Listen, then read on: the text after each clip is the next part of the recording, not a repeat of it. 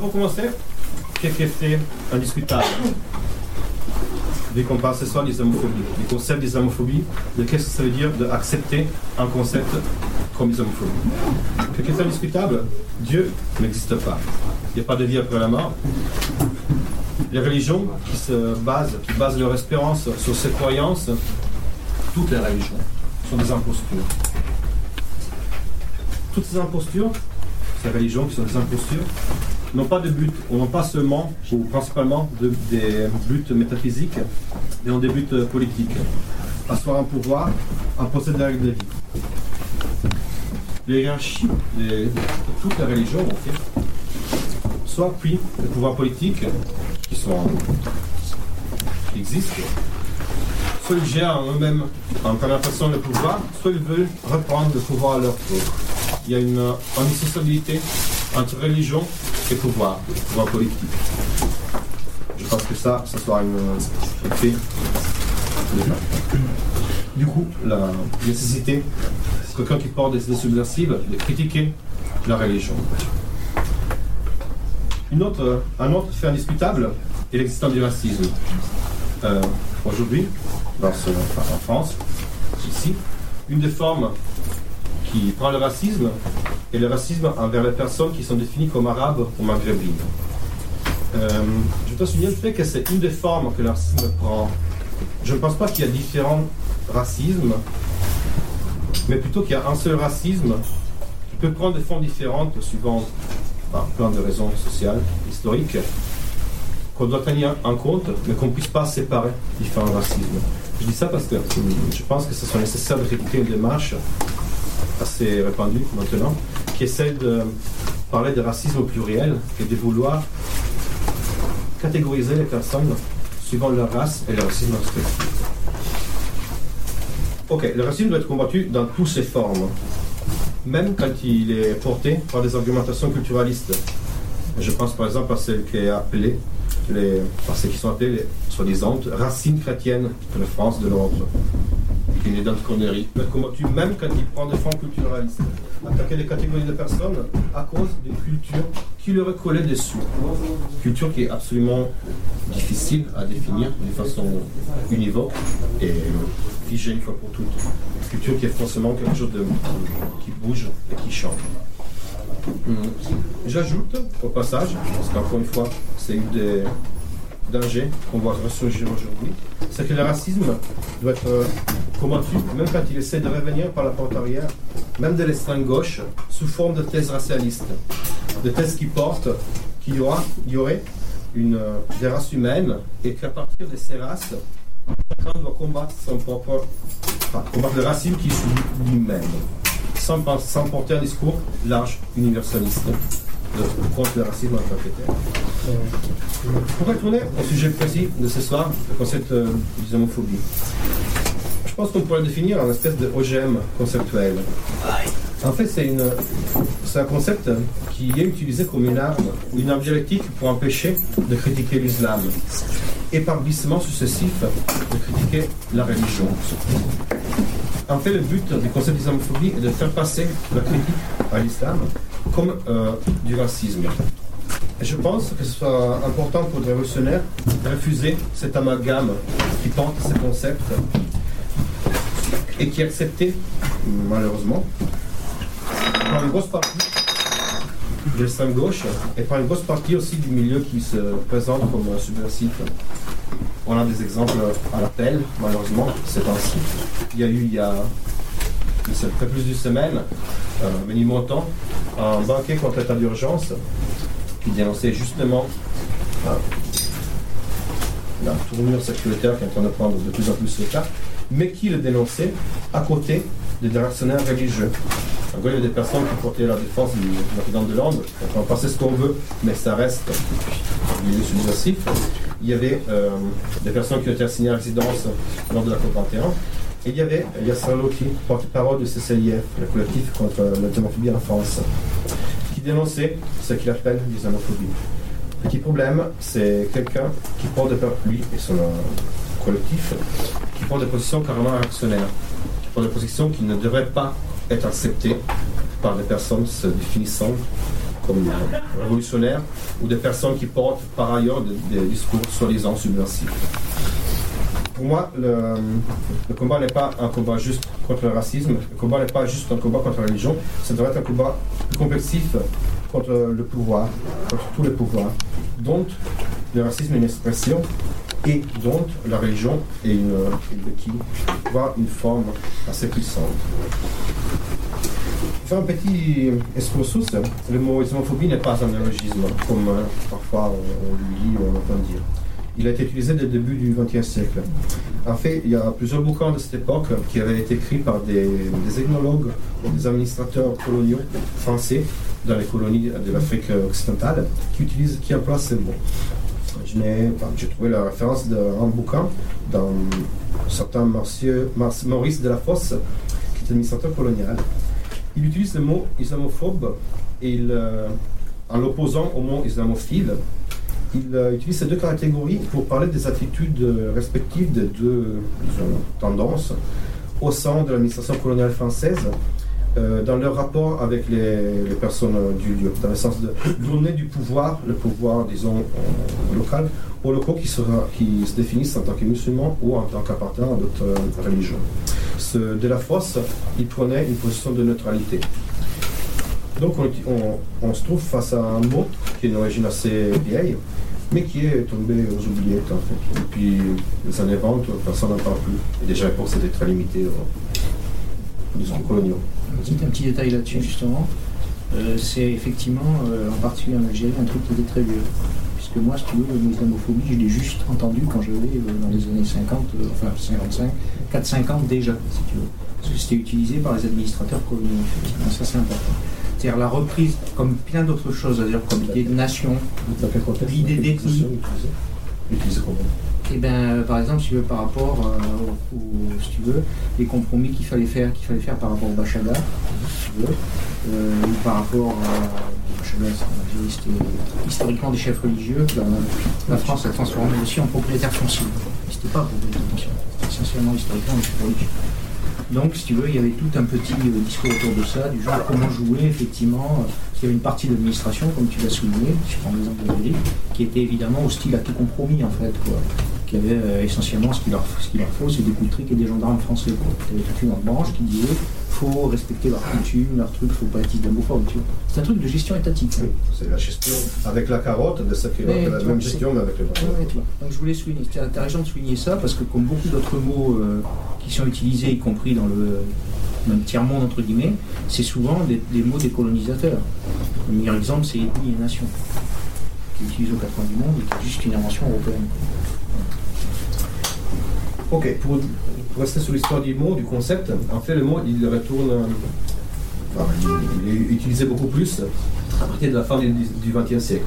À partir de 79, avec la révolution, ou plutôt avec le kidnapping de la révolution iranienne par les ayatollahs, par Khomeini, le concept est utilisé à tort et à travers, par, par rapport à ce qui était son euh, utilisation originaire, coloniale, euh, est utilisé surtout pour indiquer le- tout comportement qui est contraire à l'islam.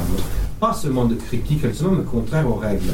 C'est parlant le fait qu'un Iran a été utilisé, apparemment, je ne sais pas trouver des sources euh, certaines, mais apparemment, a été utilisé comme critique pour attaquer les femmes qui refusaient le voile en, en faisant rentrer du coup un choix individuel de tenue vestimentaire n'est pas évidemment qu'une tenue vestimentaire, mais qui prise de position dans cette société, euh, en les taxant d'être islamophobes, donc d'être contraire à l'islam, voire d'être opposé à l'islam.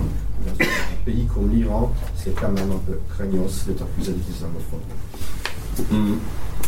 Pour retourner un peu plus à ces années-ci, en 2009, il y avait le secrétaire général de l'organisation de la conférence islamique, le OCI, qui est une organisation d'États, il y a 57 États, 57 États qui reconnaissent, euh, soi-disant, que l'islam est soit la région d'État, soit la région principale dans ces pays. Évidemment, c'est le gouvernement qui a décidé ça sans poser beaucoup de questions, j'imagine, aux gens. Bref, le secrétaire de, de l'OCI, il dit dans son rapport du 2009, euh, je cite, l'islamophobie est une forme de discrimination raciale. C'est cette euh, définition d'islamophobie qui est celle qui est en train de prendre le dessus, qui est en train de devenir euh, monnaie courante dans le débat aujourd'hui en France, notamment dans l'extrême gauche, dans, le- dans les milieux soi-disant radicaux. Et ça, à mon avis, c'est un danger pour, euh, grave et un problème euh, énorme face auquel pas beaucoup de monde, malheureusement, a encore réagi. Hum, dans le sens, ce mot, il continue à être euh, ambigu et continue à être utilisé comme euh, une définition d'un racisme spécifique, un racisme qui frappe les personnes à cause de leur religion, que ce soit la, leur religion qu'ils ont choisie ou ce qu'on être une religion. Parce que d'ailleurs, la religion a un choix, un choix individuel. Évidemment, on on a des, influences dans nos choix, dans nos vies, mais ça reste un choix. Euh, Les personnes qui emploient le terme islamophobie, ils l'utilisent comme synonyme de racisme, comme quoi toute critique à une religion sera une critique à des personnes dues à leur origine nationale, euh, ethnique, entre guillemets, culturelle. Comme si je ne pouvais pas être originaire d'un pays soi-disant musulman et choisir d'être athée ou n'importe quel autre choix. Du coup, je pense, euh, à mon avis, c'est un terme qui porte une très forte dose de réductionnisme et qui véhicule un aveuglement. Un aveuglement qui n'est pas juste face à l'islamisme fondamentaliste, on ne parle pas des, des salafistes, on ne parle pas seulement des frères musulmans. La condamnation de l'islamophobie est la feuille de vigne de derrière laquelle se cache un tentative de faire passer la religion comme quelque chose d'essentiel pour les êtres humains, pour les personnes. En gros, c'est la tentative de hiérarchie religieuse de reprendre le contrôle sur des pans entiers de population, soi-disant musulmanes, musulmanes, pardon, euh, de imposer des, des réflexes euh, identitaires, communautaires, et en gros de devenir encore plus les représentants de ceux qui ne sont pas. Ils se présentent j'ai cité tout à l'heure le représentant du CCIF qui est Sabouti, ou les chefs religieux des imams, ils se présentent comme les porte-parole d'une supposée communauté musulmane qui de facto n'existe pas. On ne parle pas de communauté, on parle de, personnes, d'individus, chacun différents l'un de l'autre. Certains individus sont religieux, certains autres ne le sont pas. Poser que toutes les personnes qui ont certaines origines devraient appartenir à certaines communautés, évidemment forcer la réalité pour des buts de pouvoir. Bon, je disais au début, une religion, c'est un ensemble de croyances métaphysiques, mais qui portent avec elles des règles de vie concrètes, très précises. Des règles qui sont basées sur la tradition et sur la morale. Des règles auxquelles chacun de nous devrait se soumettre. Du coup, on ne parle pas de métaphysique, on parle de rapports sociaux. Rapports sociaux de mise au pas, de contrôle des individus et de l'ensemble de la population. Et en fait, je pense que le fond du problème de la religion, ce soit que l'idée même de divinité est, est la base du concept d'autorité. En gros, si un Dieu existait, il serait l'autorité elle-même. De l'autre côté, la foi, la foi que chaque croyant a, et l'acceptation de cette autorité est du coup à la base de la servitude, de se voir soi-même en tant que débiteur de sa propre existence face à quelque chose qui est créateur, qui c'est des divinités. Tout ça pour dire euh, la critique de la religion. Hum, soyons précis. La critique de la religion, nécessaire, j'insiste, en tant que critique du pouvoir porté par la religion, doit critiquer la religion en tant que telle. Ne doit pas s'attacher à une religion plus qu'à autre parce que j'aime pas une telle religion ou parce qu'elle serait non apte ou en contradiction avec des valeurs occidentaux ou républicaines. Chose qui est d'ailleurs absolument fausse. quoi. Toute religion, l'islam, les toutes les autres, prônent l'obéissance. Et ça, c'est absolument euh, conforme aux valeurs républicaines, aux valeurs démocratiques. Obéir, obéir à des chefs, soi-disant élus ou soi-disant mandés par Dieu. Hum. Mais voilà, du coup, critiquer la religion en tant que telle, pas critiquer les croyants sur d'autres bases, et surtout pas les essentialiser dans le sens. Euh, je critique aussi quelqu'un qui porte la nécessité d'une religion, mais dans un tentative de dépassement, dans le sens. S'il y aura une révolution, ne sera pas faite seulement critiquant la religion, ça sera fait dans le moment quand les personnes qui croient, les croyants, ils dépasseront leur croyance, ils abandonneront, ils abandonneront les fauteuils religieuses. Et du coup, quand il y aura vraiment une prise de conscience aussi des, croyants, des personnes qui croient, des croyants. Pour critiquer la religion n'est pas tracher les personnes qui croient, qui d'ailleurs, parfois ils se mangent d'autres formes d'exclusion sociale et de racisme, mais et de critiquer la religion avec les personnes qui croient. C'est aussi le but. Excuse-moi, j'ai pas, suivi le début. C'est quoi que tu lis en fait C'est la présentation. J'arrive pas à faire comme ça. Ah, ok, non, c'est pour ça. C'est pour m'aider moi-même. Voilà. Bon, en plus, c'est des sèchements. J'arrive pas à tenir comme ça. Voilà. Vas-y. Je ne veux pas reprendre la parole, mais simplement ce qu'on avait dit aussi, mais on a oublié, c'est qu'on peut couper la personne. Enfin, on peut découper une partie, c'est pas un truc quoi. Bah, Je pense qu'on a tous plus ou moins compris pour qu'on était là, avec les discussions des sapins. Non, non, mais non, non, c'est pas ça ce que je veux dire. pas compris. C'est que souvent dans les on discussions ici, Parce que si ça dure trois temps, on va pas débattre. Je finis, je finis, je finis. Désolé. Ah non, c'est Du coup, en gros, le fond de cette journée de débat ce soir est que pour moi, le concept d'islamophobie, en gros, ça sert pour cacher tout ce qu'il y a de réactionnaire derrière une religion, l'islam, et ce qu'il y a derrière de, de derrière toutes les religions, au final. Euh, par exemple, les, les catho-intégristes, ils utilisent le mot islamophobie et ils défendent, enfin, ils, ils défendent la religion, l'islam, contre ce qu'ils appellent eux aussi l'islamophobie. Eux aussi, ils utilisent le mot que- Christianophobie. Hein. Du coup, euh, en gros, le, le but est comment? Le but est celui de défendre la religion, défendre ce qu'il y a d'autori- d'autoritaire dans, dans la religion. Accepter puisse être euh, accusé de racisme, de, racisme, de racisme parce qu'on critique une religion un- une marche arrière absolument euh, dangereuse. On ne peut pas laisser passer un concept si dangereux. On ne peut pas laisser passer le fait que critiquer l'islamophobie et du racisme. Malheureusement, c'est ce qui arrive. Voilà. Le- L'exemple le plus récent était le banquet contre l'état d'urgence, pendant lequel des réactionnaires ont parlé tranquillement à côté des soi-disant révolutionnaires, très soi-disant.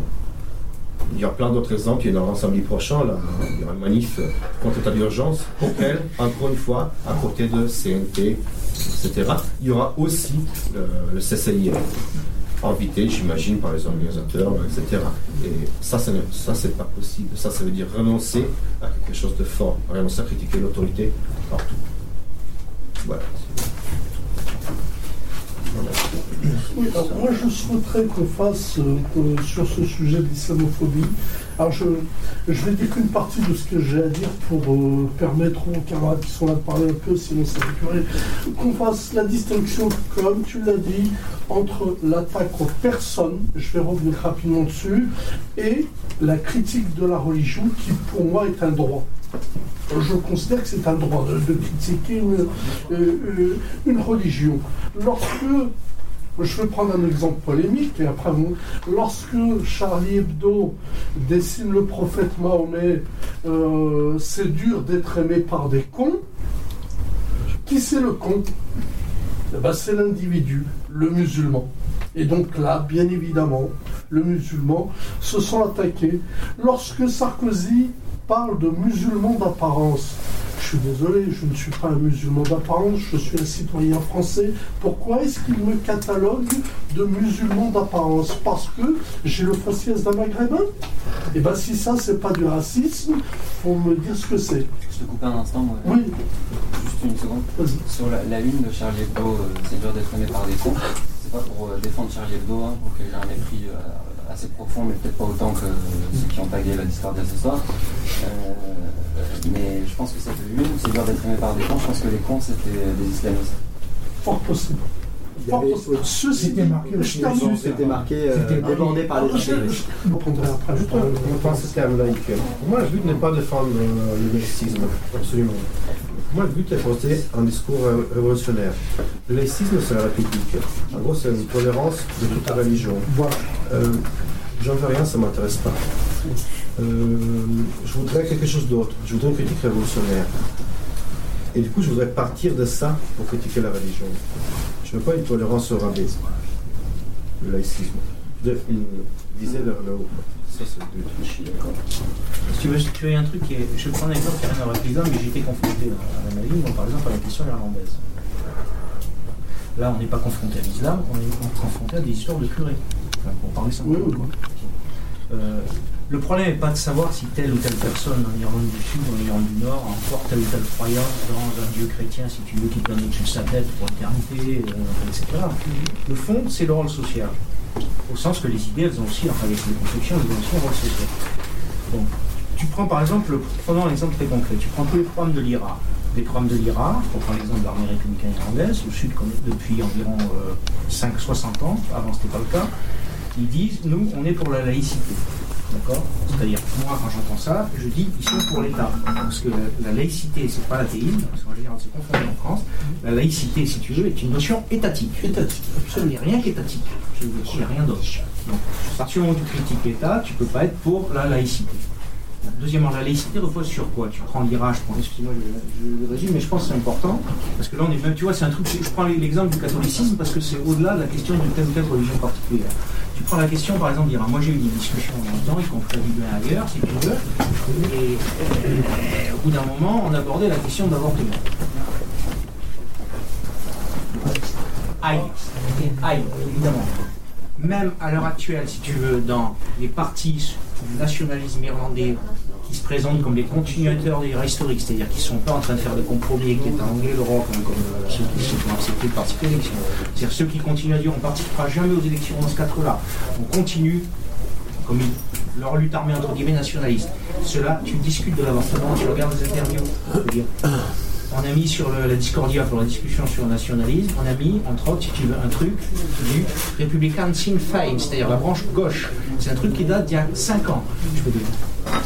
Au programme, il y a nous refusons l'avortement. Bon.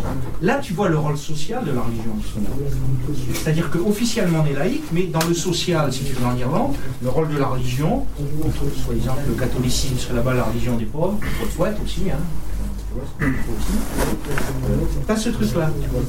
Donc, la laïcité, qu'est-ce que ça signifie? La laï- laïcité, en réalité, si tu veux, c'est une opération de l'État qui sépare des choses qui ne sont pas séparables. Alors que le social, il est totalement imprégné de religion, je pense, dans le cas d'Iran. Et que, bon, dans le programme, soit dans le programme républicain et laïque, si tu veux, de l'IRA, t'as, ah ben, on est toujours contre l'avortement. Oui, mais la question des femmes, Comment la question des femmes qui est quand même la question centrale, qui nous sépare des religions au niveau concret, et que tu crois en Dieu ou pas, finalement, je me dis un peu, mais comment tu vas te comporter?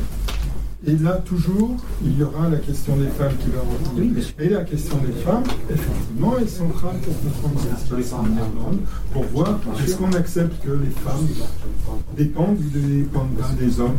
Est-ce qu'elles décident pour elles-mêmes ou pas? Et là, la religion, tu peux dire, il y a beaucoup de catholiques aussi qui disent le pape, ce qu'il pense, on s'en fout, on fait ce qu'on veut. Mais en Irlande, pas. Pourquoi? Parce qu'en Irlande, il y a des partis politiques de libération qui hein, maintiennent la tradition bien plus fort qu'ailleurs. Ah non, mais je, prenais juste un exemple pour euh, justement que je disais qu'il n'y a pas que. Enfin, l'islam, c'est la même chose qu'on a présent, le catholicisme, la secte Falun Gong en Chine, où il y a 80 millions de personnes, même L'hindouisme. tu vois, l'hindouisme, on peut tout voir. On retombe chaque fois sur les mêmes. Tu vois, toutes les religions, il y a la Il hiérarchie. n'y a pas que les monothéismes, puisque l'hindouisme est parmi euh, les Non, non, non, bien sûr, bien sûr, bien sûr, absolument. Bien sûr.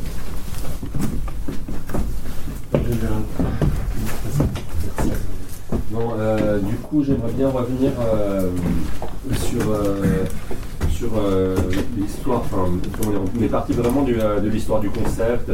On est resté dans des sphères assez hautes euh, de, discussion. Et c'est peut-être bien pour, pour commencer, pour cadrer le débat et savoir quoi on, parle. Maintenant, moi, ce qui m'intéresse dans ce que font, dans ce qui se passe, c'est ce que font les gens et comment les idées qui, que portent les idées des individus ou que portent des organisations deviennent opérantes ou non opérantes dans, le monde autour de nous. Donc, qui est des, euh, des gens qui à la télé euh, parlent de l'islamophobie ou des choses comme ça, dans le fond, bon, il y a des gens qui regardent la télé, d'autres qui la regardent pas, euh, moi ça change pas trop ma vie. Quoi. Maintenant, de l'autre côté, que derrière l'usage de ce concept, et là je remercie euh, les camarades qui ont fait le travail euh, que j'ai pu lire sur internet euh, concernant euh, les, euh, euh, différentes collusions entre des, euh, euh, organisations racistes et des organisations euh, dites d'extrême gauche. Euh, moi, ce qui m'intéresse, c'est là de voir qu'en fait, dans la pratique, dans la, dans la vraie vie, dans le monde euh, au- au- autour de nous, euh, il y a des gens qui, euh, peut-être pas nécessairement tout de suite en France, mais euh, ailleurs au Moyen-Orient, ont des pratiques réactionnaires et dégueulasses, qui ont des têtes de pont ici, qui en plus se permettent d'être vivantes dans l'extrême gauche. Donc, et moi, au-delà de, l'histoire de la critique des concepts et de l'idéologie, je crois que ça, c'est quand même quelque chose qui est important, quoi, qui compte. Deuxièmement, donc je ne suis pas tout à fait d'accord de, euh, là où tu pars pour la critique de la religion.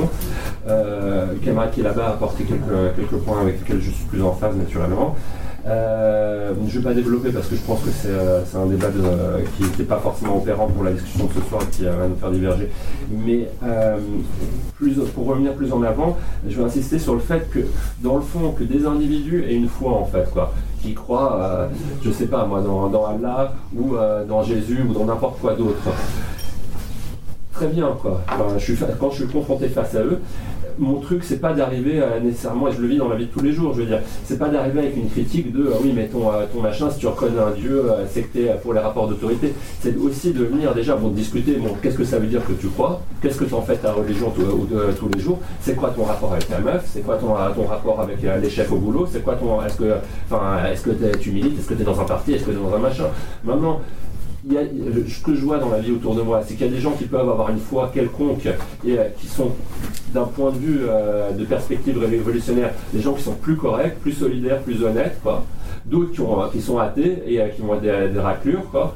Ça, c'est, disons que ça, là encore, ce qui, ce qui compte vraiment le plus pour moi, c'est de regarder qu'est-ce que sont en train de faire les gens au jour le jour. Et maintenant, l'histoire de la conscience de un jour t'es croyant et l'autre jour t'as dépassé la croyance et t'es révolutionnaire. Moi, j'y crois pas trop. Je pense que les gens, ils se baladent avec tout un tas de trucs dans leur tête, que la conscience, c'est un truc qui est éminemment et en permanence contradictoire, que les gens peuvent à un moment donné être, euh, par les actes, euh, parce que c'est ça qui compte, quoi. Être euh, à l'avant-garde, être euh, des gens qui sont combatifs, qui sont en train d'essayer de changer le monde, et même la même personne le lendemain peut revenir chez lui et recommencer la même chose, euh, enfin avec ses gosses, sa femme, etc. on n'en sait rien. Quoi. Je laisse les autres parler. C'était toi. Ouais, je voulais dire une précision.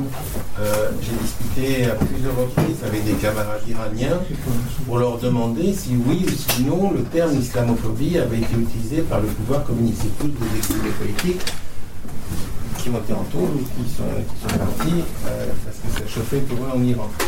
Aucun, aucune n'a été capable de me dire, et d'ailleurs ils se demandaient même quel était le mot pour dire islamophobie en Iran. Moi j'ai une autre explication qui est différente et qui correspond d'ailleurs plus à la sociologie des organisations d'extrême gauche.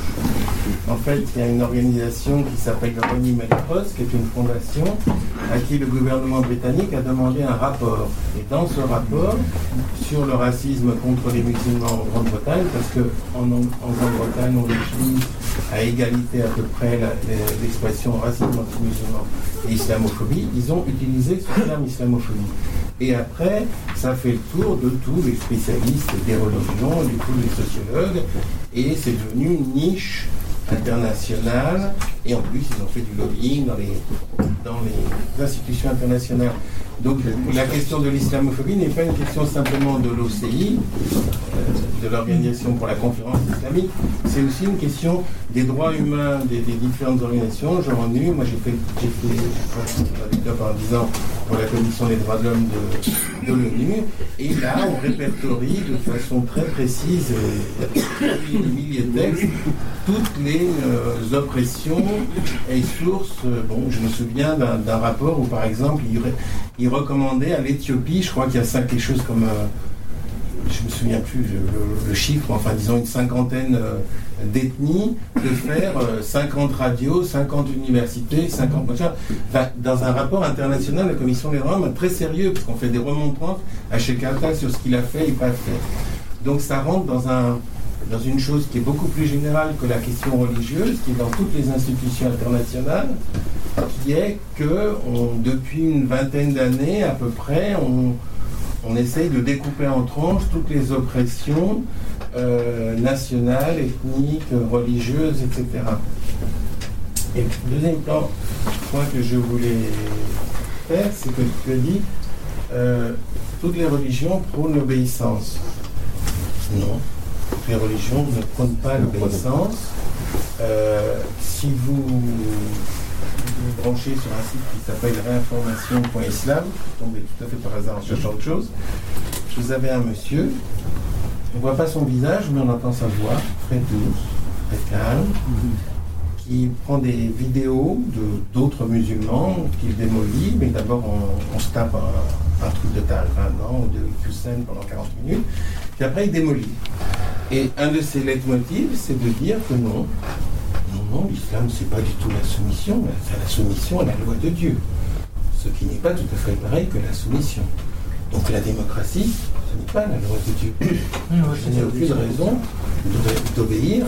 Enfin, ce monsieur dit que les musulmans, selon lui, n'ont aucune raison d'obéir aux lois démocratiques. Donc, et puis on pourrait prendre Oui, mais exemples. solution quelque chose d'autre. Oui, oui, oui. Tu vois des farces qui parfois. Non, ce que je veux te dire, ça. je c'est important parce qu'il y a un bouquin qui s'appelle Nous sommes tous des djihadistes, qui, euh, dont on a peu parlé en, France, qui est fait par un, Belge, un Palestinien belge, qui a été invité en plus par un en Syrie pendant 15 jours, et qui a une, organisation qui s'occupe de gens, d'essayer de récupérer des jeunes qui sont en Syrie, donc en collaboration avec leur famille en Belgique, et qui correspond avec eux par Facebook, et qui essaie d'aider les familles et tout ça. Et le discours de tous les jeunes qu'il interviewe en, Belgique depuis des années, candidats, euh, pas candidats, futurs candidats ou carrément euh, là-bas en Syrie, leur discours est un discours de révolte extrêmement violent, à la fois contre euh, les discriminations racistes dont ils s'estiment victimes, à la fois contre l'Occident, euh, à la fois contre l'Amérique, évidemment contre Israël, etc., contre la pauvreté, contre les tyrans euh, arabes, etc. Une des forces de l'islamisme, c'est justement de ne pas prôner la soumission, mais de prôner l'insurrection. Non, avec cette prenait la, sou- la soumission face à une religion, dans la capacité face à, au- face à Daesh, et récupéré la révolte qui gronde, effectivement, mais la récupère dans un sens réactionnaire. Tu peux, tu Non, je suis pas, d'accord avec ce que tu dis. Y compris sur l'histoire des jeunes, euh, etc. Ça ressemble à la thèse de, comment il s'appelle euh, Du trou, il y en a Alain Berthaud, là, qui dit que. Non, c'est Celui qui dit qu'il y a une radicalité. C'est une radicalité. C'est une, une radicalité. Roy, Une islamisation de la Ah ouais, la radicalité, je pense que c'est quelque chose qu'il faut encore réfléchir. que, voilà, c'est compliqué de dire quelque chose de juste là-dessus. Mais moi, je, ce que je- j'entends beaucoup de- auprès de ces jeunes-là, c'est plutôt un discours euh, très très très normatif et très très très obéissant euh, à, à la, à une morale et à une loi euh, de la norme, avec une norme qui n'est pas la norme effectivement d'obéissance à la République, à l'État, etc. Donc c'est une norme qui contient le fait qu'on peut faire exploser au Bataclan, donc une norme voilà, particulière, mais, euh, mais c'est une norme aussi parce que c'est une norme de gestion des comportements de tout le monde, c'est une norme de, effectivement en rapport aux femmes, en rapport au travail, machin. Je veux dire, euh, ce que propose Daesh, c'est une femme, un appartement, euh, une voiture, une, un- un- un- un- une rémunération, c'est ça, c'est une vie très très normale en fait, avec qui contient le fait de se faire exploser dans les. Donc c'est une vie accélérée quoi mais euh, avec le paradis au bout. Mais euh, ce que ça propose, c'est une norme. Et c'est pas, euh, enfin, le, le- le modèle est pas un modèle euh, qui se présente comme subversif, à mon sens. En tout cas, ce qui fonctionne comme modèle aujourd'hui dans les, dans les françaises, ça, je pense pas que ce soit un modèle subversif pour, pour ma part. Je pense que c'est plutôt un modèle euh, hyper normal, au contraire, euh, comme, euh, comme une accélération de la norme et un renforcement de la norme. Il y a moi je pense qu'il est, frontalement contre le, le- le monde moderne. Euh, Mais, sans su- aucune sub. C'est- pour un monde ancien en fait. Oui, c'est une réaction monde moderne et à la disposition des rapports anciens. euh, Je pense que des trucs archaïques. euh, les révolutionnaires ou entre guillemets voilà, ont lâché aux, pompiers euh, des associations, des, euh, des MJC, des centres sociaux et tout. Au bout d'un moment, les seuls gens qui étaient euh, qui pouvaient être crédibles parmi, euh, parmi les, les lascars, c'était les mecs qui, sortaient de tôle et qui disaient bah ouais bah, peut-être que euh, voilà les mecs avaient été peut-être qui s'étaient fait bourrer le crâne en tôle et qui arrivaient et qui étaient beaucoup plus crédibles que le- le directeur de la MJC qui va dire on a un nouveau baby-foot, c'est super sympa, il vient le dimanche, ou, euh, ou les pompiers euh, gauchistes ou la bande ASOS qui était venue pour euh, justement calmer les émeutes et tout. Ces mecs-là, ils arrivaient non seulement avec effectivement en tôle, ils assuraient les mandats, ils aidaient les gens qui étaient indigents, qui avaient des galères et tout, et en plus, ils leur, ils leur offraient un combat une, guerre, euh, je pense que quand tu es dans ce monde, tu es ignoré par tout le monde, tu es, une sous-merde, que ce soit par, euh, par l'État, par les flics, par l'éducation, euh, même, presque par tes parents. Et ton grand frère, il a fait quoi? Il été toxico à 18 ans, il est mort du DAS, il a été en tôle, machin. Et là, voilà, toi, tu as l'impression d'être en- de rentrer en guerre contre ce monde. Et bah, le, le chemin que tu prends pour rentrer en guerre contre ce monde, c'est euh, c'est, euh, c'est l'islamisme. C'est un truc, mais ça pourrait être. euh, Enfin voilà, c'est un espèce de. C'est schématique, hein, ce que je dis. C'est un truc. Ouais, c'est c'est mécanique. C'est Mais, pas euh, une guerre, c'est parce qu'il y a plein de gens qui sont dans cette situation-là, qui euh, Je ne là. pas cette je, connais personnellement Pour les partisans de l'islam politique, dans, l'islam politique, ça c'est bien. dans ce que, euh, ce que les juristes appellent la hiérarchie des normes, la, comment je veux dire, euh, la démocratie doit respecter la loi religieuse et non pas l'inverse. C'est-à-dire que le- on peut être démocrate à condition que les règles de la démocratie respectent euh, les règles de la loi religieuse. La loi religieuse, c'est un peu comme la loi constitutionnelle en France, et après tu as la loi étatique. La loi étatique, c'est la démocratie, et la loi constitutionnelle, c'est la loi religieuse. Et la démocratie doit impérativement respecter la loi religieuse. Et une règle démocratique qui ne respecte pas la loi religieuse, on la supprime. C'est un pays qui fonctionne. On ne peut pas c'est mettre les religions dans le même sac, à mon avis. C'était une erreur de ton, de ton exposé, c'est de mettre la religion. Non, la religion, ça n'existe pas. Il existe des religions qui sont des incarnations dans le, dans le concret des gens. Parce que là, pas parce qu'il y a des États. Enfin, Non, mais les religions, elles sont pas mais les ne sont pas toutes les mêmes. Tu te, tu te bats pas de la même façon. Si tu discutes avec, un, avec Camilo Torres que si tu discutes avec Ben Laden, c'est pas la même chose. D'accord Donc il y, a des, il y a des interprétations de la religion qui sont très différentes. Tu discutes pas de la même façon avec quelqu'un, avec une bonne sœur qui s'enferme dans un couvent pendant 30 ans dans le silence qu'avec un prêtre ouvrier et ainsi de suite, ainsi de suite. La religion, elle s'incarne dans des comportements très différents et dans des interprétations très différentes qui ont des conséquences très différentes sur la vie des gens. C'est pas la même chose le Hezbollah qui, est, qui sert de ministère des Affaires sociales, euh, euh, enfin ministère du, du- de, enfin, de ministère de la santé, ministère des Affaires sociales au Liban, qui est une espèce d'État parallèle qui joue des fonctions sociales et euh, une bande de désilluminés dans, dans une banlieue qui plane- planifiait un attentat. Donc je crois qu'il faut faire attention parce que sinon, le- si on reste dans l'idéal, c'est nous on est des révolutionnaires purs, eux, eux, eux, ils croient, je reprends tes termes, en des foutaises religieuses, des opinions de merde. Et en même foutaises temps, tu dis, tu dis, différemment. tu dis à la fois qu'il faut pas euh, tu t'attaques pas aux individus, mais en même temps, tu dis, vous croyez dans des foutaises religieuses, des idéologies de merde. Si une discussion, si tu l'engages sur ce terrain-là, elle est mal barrée si on parle de respect des individus. Non, non, non, je ne respecte pas les idées des individus. Je ne sais pas des comment on définir. Il y a, il y a- il y a, à mon avis, d'abord, je pense, je voudrais, je voudrais souligner deux trucs. Moi, personnellement, je suis athée, mais je ne fais pas de l'athéisme une religion. Parce que sinon, je serais- je- j'aurais continué mes études en physique nucléaire il y a 40 ans, tu vois. Parce que c'est ça que ça veut dire, en fait. Comme sans blague, hein. D'ailleurs, bon, je ne considère pas, effectivement, si tu, je considère par exemple l'athéisme, en tant l'athéisme, avec un isme, si tu veux, comme la biologie. Euh, la moitié des chercheurs en génétique, euh, je veux dire, euh, à l'heure actuelle, qui sont des mecs qui sont eugénistes, je veux dire, il suffit d'aller ne serait-ce que discuter 5 minutes avec eux si tu vas au collège de France ou ailleurs, c'est des mecs qui te disent je ne crois à aucun dieu, je ne crois qu'à la science, et la génétique en particulier. Donc, si tu veux, c'est donc pas le problème d'opposer abstraitement, comme je dirais à l'époque des Lumières, en gros, hein, pour faire simple, du genre du genre, il y a les religions d'un côté et l'athéisme de l'autre, sur lequel il faudrait. Non, moi je suis, athée au sens que je crois pas en des dieux, etc., mais justement je crois pas non plus à la science, tu vois, donc je suis pas athéiste en ce sens, voilà. Donc, je voulais souligner ça, donc premier truc. Deuxième truc, si tu veux, le problème au-delà euh, là je parle de, particulièrement de l'islam, on a été confronté dans des luttes réelles, si tu veux, moi je peux t'en prendre plein d'exemples d'ailleurs sur Montreuil, les foyers de travailleurs, je veux dire, qui ne sont pas d'ailleurs des, des maghrébins, qui étaient essentiellement des maliens. La religion leur a été imposée au Mali par le fer, enfin l'islam leur a été imposé par le, fer et par le sang, par l'épée. Mais on va bien aussi. Oui, oui, je sais, non, mais d'accord. je sais. Non, mais je sais, je va. je le sais. Mais en tout cas, pour en revenir à ça, si tu veux, on a été confronté, je ne vais pas détailler parce qu'il y a des textes là-dessus, et je te parle il y a plus de 10 ans, déjà 10-15 ans, à des choses très précises, si tu veux. On les a aidés à ouvrir au pied de biche, je veux dire, un, enfin un foyer qui était en fait une ancienne usine, ceux qui connaissent Montreuil le savent, quoi. Bon, euh, là, avant, ils étaient, euh, maintenant ils ont changé, mais où ils étaient comme une ancienne usine, quoi. Voilà.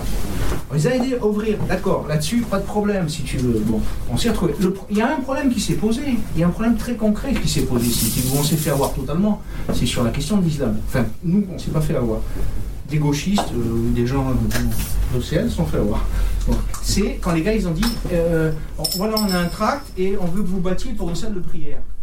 Le premier truc qu'ils veulent, ouais, quand on le squat, c'est trouver quelle va être la Bien d'accord, la on a, vécu tous ces trucs-là. Bon. Qu'est-ce que tu fais face à ça? Tu leur dis, je vais pas me faire un plan, si tu veux, guillotine par rapport à vous, en disant, je, je soutiens plus rien parce que vous voulez une salle de prière. Par contre, moi, je ne me bats pas pour une salle de prière. Tu vois, la limite, tu vois ce que je veux dire Je parle de lutte concrète. Et à ce moment-là, tu as tous les, je veux dire, tous les du foyer qui sont là en disant, vous voyez bien qu'ils sont contre vous. hein pendant que lui, ce salaud, il est en train, il est effectivement, si tu veux, de magouiller avec la mairie, ces petits trucs. Les situations réelles, elles sont comme ça, je j'ai pas besoin d'aller au Liban ou ailleurs. Là, je te parle de situations qu'on a été confrontées à des luttes réelles. Je te parle des luttes, les luttes d'usine, où je veux dire, les gars, ils voulaient pas venir au piquet de grève, si tu veux, certains jours. Quel jour? Vendredi. Bravo, t'as gagné le vendredi, Ah ouais, si tu c'est veux. Le vendredi, c'est un problème. Hop, hop, hop, hop, poisson pané, mon copain, on y va. C'est un, c'est un problème. Et je passe, si tu veux, aussi euh, l'organisation des cantines de grève. Ouais, mais c'est un problème parce que moi, une des choses qui m'a C'est tout ce que je disais, dans tous les textes là, que vous avez mis, c'est qu'en fait, l'islam, il est désincarné pour vous. C'est-à-dire, vous raisonnez, moi je suis en train de préparer un exposé sur les, les stéréotypes euh, anti-juifs. Et donc la, la, la coïncidence entre les stéréotypes anti-juifs de depuis euh, l'antijudaïsme antique jusqu'à aujourd'hui. Il y a des stéréotypes anti-musulmans, il y en a aussi. C'est pas les mêmes. Et ils n'ont pas été les mêmes dans l'histoire. Aujourd'hui, la façon dont on regarde les musulmans, c'est pas la même, la même façon dont on les regardait il y a ne serait-ce que 30 ans ou 40 ans. Bon. Et ça, il va bien falloir, c'est en, en ça la force des indigènes et le, comment dire, la danse du ventre, si j'ose dire, euh, des gauchistes autour des indigènes, c'est de se dire, finalement, la composition de la France, de la population française, et y compris les travailleurs, elle a changé. Et ça, il faut en tenir compte. Et quand il parle d'islamophobie, et quand il parle de racisme anti-musulman, etc., moi je parle de racisme anti-musulman puisque je reprends ce terme à mon compte, c'est bah, pour constater qu'il y a quelque chose de différent de l'ancien racisme anti-arabe ou anti-maghrébin qui est en train de se mettre en place. Il y a 30 ans, précisément. on n'arrachait pas les, on n'arrachait pas les voiles pour la bonne raison on qu'il n'y s'en en avait fout. pas. On, a- on ne cognait Non, mais ça, pas. Moi, je travaille pas pour l'ONU, je fais pas la bonne nomenclature pile bien de toutes les discriminations. Je m'en fous. Donc oui, je Bah, pense que fous, non, mais je pense mais que la religion, c'est ça ton droit, existe mais- comme une catégorie qu'on constitue pour penser, comme toutes les catégories, ça c'est la première chose. Mais oui, parler à machin, machin, c'est pas pareil. Mais j'irai ni parler à un prêtre ouvrier, ni parler à une, euh, une bonne sœur recluse pendant 30 ans. J'essaye qu'on parle ici un peu à 35 pour essayer de voir ce qu'on peut faire. À mon avis, il y a deux points qui sont importants. Il y a la question justement de cet usage du terme islamophobie, c'est-à-dire qu'est-ce que ça veut dire aujourd'hui? C'est pareil. hein. Ouais, c'est à peu près pareil. Non, ça se décale parce que sur l'islamophobie c'est sur l'islam et là c'est Moi, je, je- je refuse de constituer les gens en sujet politique selon leur religion, clairement.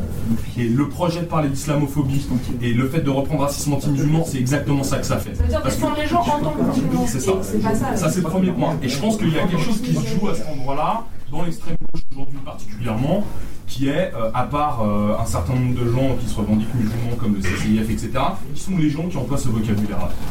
Je pense qu'il y a un truc qui se joue, donc il faut qu'on parle, euh, parce que ça me semble juste complètement aberrant. À cause du deuxième point que je vais soulever, qui est à mon avis, une diffusion de la religion aujourd'hui. Ouais, et en particulier, pour parler de ce soir, de l'islam, et sous certaines modalités. C'est-à-dire qu'effectivement, je pense qu'il y a un décalage de ce que c'est la norme. Que ça soit dans le rapport au voile, que ce soit dans le rapport à, voilà, à toute une série de choses. Et je pense que c'est le fait qu'il que y a quelque chose de cette religion qui se diffuse, que le fait que l'extrême gauche emploie au même moment islamophobie qui est particulièrement problématique. Parce qu'effectivement, moi aussi, que les gens soient croyants ou pas croyants, dans la vie en général, je m'en fous. Je suis pas pour des consciences, je suis pas là pour faire la morale, il n'y a aucun problème. Je crois pas exactement que dans la lutte ça change rien, mais euh, je rentrerai pas ce soir dans cette discussion-là. D'accord, voilà, bon. Mais là, il y a quelque chose où en fait la question c'est l'usage politique de la religion. Euh, on peut dire politique, on peut dire dans le social, on peut dire dans le rapport social, etc. Et là, à cet endroit-là, il y a quelque chose qui se passe, qui prolifère un peu, enfin, qui euh, adhère. euh, Enfin, et moi je pense qu'il y a 10 ans, c'était complètement inconcevable que euh, euh, sur la ZAD ou sur autre chose, l'extrême gauche fasse un truc avec le CCIF, par exemple. C'est inconcevable. Ça n'a- mais je veux dire, c'est même pas que les gens auraient été contre, ça n'avait aucun sens. Non, c'est pas, c'est pas nouveau. Il y a 20 ans, en Angleterre, les Trots Ah, faisaient respect avec des, des islamistes qui n'étaient pas juste des musulmans gentils. hein. Non, dans la religion musulmane, c'est pour on dans la religion musulmane, il y a trois dogmes qui sont euh, pratiqués. Tu as le dogme El Maliki qui est le plus doux, qui est pratiqué du Nord, etc. Tu as le salafisme tu as les plis, le wahhabisme, euh, pratiqué en Arabie, euh, en Arabie Saoudite. À partir des lois, à partir de 2004, les fameuses lois Sarkozy qui interdisent le, le voile intégral de- sur le domaine public, les frères musulmans ont dit eux, ce sont des politiques, hein, c'est des militants politiques pur et le CCIF, etc. On dit c'est le moment idéal, c'est le prétexte idéal pour que tous ces gens-là, ces maghrébins, parce que c'est des Égy- Égyptiens surtout, qui pratiquent le, dogme al-Maliki, on va les, les convertir à notre dogme. Et ils ont avancé masqués en disant euh, nos femmes qui sont attaquées de partout, il faut qu'on crée une structure, qu'on s'unisse pour les défendre. Et là, tu as eu droit à cette fameuse offensive politique qui vise à récupérer les musulmans maghrébins euh, de la part euh, des, des frères musulmans. Voilà. C'est. Parce qu'ils ont. Juste quoi, par rapport à ce qu'il disait euh, Yvan et tout. Parce qu'à un moment, il faut essayer de savoir à un moment qu'est-ce qui s'est passé. Quoi. Moi j'ai eu 43 ans, j'ai vécu toujours avec des lascars, des rubriques, des machins et tout. Il n'y a jamais eu dans toute mon adolescence, ma jeunesse, quelqu'un qui dit sur le Coran de la Mecque, sur le Coran de machin, machin, machin. Et tu vois, ce truc-là, il y avait une critique effectivement de la religion des parents, parce que c'était pour les filles surtout, parce que c'est trop oppressant, machin. Une critique de, de trop, euh, effectivement, de, de grands frères qui se laissaient aller à se défoncer et tout.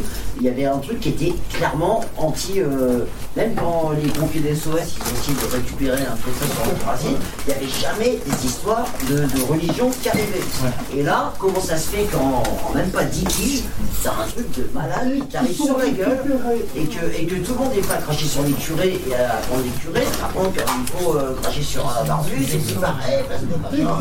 ils récupéré cette assoce qui s'appelle l'UOIF, ils étaient aux aguets, ils étaient en garde. Non, mais il y a pas de moi je te parle des gamins, je te parle des Ah gamins oui, qui sont dans la les quartiers, qui sont dans les cités, qui sont. Tu vois, des mecs qui se qu'on leur donne, pour moi c'est c'est les, c'est les millénaristes de, de, de, de ce siècle-là. quoi. C'est C'est exactement comme, euh, tu vois, euh, au XIVe siècle, tu avais quelques, quelques illuminés qui prenaient tous les, toute la plèbe d'un endroit et allez, on va, on va. Et là, c'est. On va aussi, on va aussi massacrer les juifs. Et voilà, on massacrait les juifs, les riches, les machins. Et là, et les mecs, ils allaient mourir. Et là, t'as l'impression que c'est le même chose. Les gars, ils sont prêts à mourir pour. euh, voilà,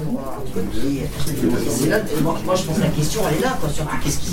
Voilà, qu'est-ce qu'on- qu'est-ce que les gens qui ont une prétention révolutionnaire dans ce monde aujourd'hui euh, peuvent analyser par rapport à, ce qui se passe là Qu'est-ce que peut-être. Alors, je sais pas, il y a des gens qui sont peut-être pas sur le terrain, il y a des gens qui font des blablabla. Après, ils vont jamais Non, dans les cités, ils vont jamais dans les quartiers et tout. Donc, après, bon, c'est peut-être. euh, mais en tout cas, pour, pour y être, euh, tu vois, confronté, les gens, les fois, tu les vois changer en 3-4 ans. c'est nous, quoi. Le mec qui vivait une guerre avec toi, qui fume un joint avec toi, tout d'un coup, euh, t'es en train de manger un sandwich pendant le ramadan, il va dire Ah putain, tu déconnes. euh. Euh, Je peux te dire que ce que je connais, je- tout ce que je peux te dire, c'est que le CCIF et les frères musulmans, ce sont des organisations profondément élitistes. Et à partir du moment où tu n'as pas fait d'études supérieures, Ça te menace, organisation élitiste. Non, mais je sais pas si tu comprends ce que je veux dire. Et à partir du moment où tu n'as pas fait d'études supérieures, tu es méprisé. Tu n'existes pas pour un instrument, tu n'es qu'un instrument, et c'est fini, t'as rien dit. Non, mais les mecs, ils vont se Moi j'ai euh, une hypothèse à ta question. quoi. Je- euh, moi j'en ai une, je sais pas si elle est euh, si elle, euh, si elle résout ta question, mais ce qui s'est passé quand même, euh, c'est que euh, c'est que c'est que euh, ces 10, 15, 20 dernières années, euh, la, la, la critique euh, la euh, la critique de l'islam, euh, la, critique raciste de, des, individus et des groupes, des communautés considérées comme euh, musulmanes, elle s'est, elle développée quand même d'une manière extrêmement forte. Enfin, ça c'est quand même un fait que, qu'on peut qu'on peut pas, qu'on peut pas ignorer. Et elle, a aussi contribué à constituer tous ceux qui, sont censés être issus de culture, de tradition musulmane, elle les a constitués euh, et elle les a renforcés dans, cette identité. Et euh, un des réflexes les plus communs, euh, c'est de défendre ce pourquoi tu es attaqué ou tu penses être attaqué. Et, dans une période effectivement où les perspectives émancipatrices révolutionnaires elles sont réduites à peau de chagrin, une des choses que, tu vas défendre, c'est pourquoi tu es censé, euh, parce que es censé représenter l'identité que tu es, censé, euh, t'es censé porter et qui est euh, perpétuellement euh, critiqué comme un corps étranger euh, à la, à la- pays dans lequel tu vis. Et, et cette critique, euh, c'est pour ça que le- Toutes les, discussions autour, du terme euh, d'islamophobie, effectivement, elles sont, elles sont complètement pertinentes et en même temps, il ne faudrait pas que le, mot euh, euh, euh, balaye certaines réalités qu'il sous-tend. C'est-à-dire que de fait, il existe quand même un sentiment euh, partagé par les élites politiques, un sentiment anti, euh, anti-musulman, islamophobe. Et, et ce sentiment, il ne se fait pas vraiment sur des bases émancipatrices euh, et, et, et sur les bases qu'on pourrait défendre pour le coup, qui sont, qui sont des bases subversives, révolutionnaires. Donc ça, c'est quelque chose qu'il faut quand même être capable de, de- de prendre en compte dans, dans- dans- la discussion. C'est-à-dire que la critique, de, la critique dominante de la religion aujourd'hui, c'est une critique raciste, c'est pas une critique émancipatrice et révolutionnaire. Critique, là, je suis- moi, je suis pas d'accord, vraiment. Comment on pourrait Et- avoir c'est pour rebondir sur, euh, sur ce que tu disais, c'est- c'est-à-dire que euh, euh, euh, je- je- autant je, je souscris enfin, en partie à, à ce que tu dis, même si pour moi les choses sont, je pense, pour beaucoup de gens ici, très compliquées, très confuses, etc. C'est-à-dire que euh, oui, effectivement, euh, par principe, je refuse de considérer euh, et, de constituer les sujets à partir de catégories qui sont des catégories raciales, religieuses et culturelles. Néanmoins, c'est pas en supprimant le mot qu'on supprime aussi un certain nombre de dynamiques, de réalités, de rapports sociaux que, que- que- que ce mot sous-tend. Mais c'est l'inverse qui se passe. C'est en créant le mot qu'on crée un sujet politique qui est le musulman en tant qu'opprimé, etc. C'est exactement l'inverse qui est en train de se passer. Par qu'on un faux sujet, enfin, un faux sujet une espèce de sujet politique. Et moi, ce que je trouve hyper grave en plus de, de tout reste, c'est que ça vient quelque part aussi, euh, mais ça, ça se voit pas trop, ou faut peut-être. euh, ça vient complètement nier toute une histoire émancipatrice pour le coup euh, de la constitution d'un autre sujet politique qui est le travailleur immigré par exemple, ou euh, l'immigré travailleur ou pas travailleur, etc., qui s'est fait une place dans le mouvement ouvrier ou dans le mouvement révolutionnaire, ce qui n'a pas toujours été forcément simple, etc. Et ça, cette place-là, elle se retrouve complètement niée par cette histoire d'islamisme. Et ça veut dire que tout le monde devient aussi comme des trotskistes, quoi, en fait. C'est-à-dire tout le monde devient incapable de voir le mouvement réel euh, et émancipateur pour euh, tout un chacun. Parce que moi, que se constitue un sujet euh, euh, politique euh, euh, musulman, le problème c'est que c'est aussi euh, l'émancipation de tout un chacun qui est mise en péril par cette constitution-là, à mon avis. Alors qu'au contraire, le mouvement qui vient euh, porter sur le devant de la scène les immigrés, les travailleurs immigrés, etc., au contraire, je pense que pour le coup, il est émancipateur. Et donc cette situation-là, elle est euh, politiquement hyper grave aussi.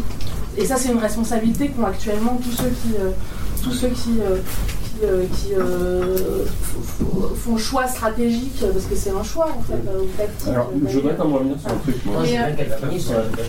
Parce que moi, l'autre truc, je pense qu'on est, on est, on- moi, je trouverais ça un peu dommage qu'on se réunisse pour parler un peu théoriquement de euh, qu'est-ce qu'on pense de la religion, des religions, d'islam, du versant d'islam, je sais pas quoi, les machins. Bon, ça, je pense qu'il y a, il y a discuter des heures et tout.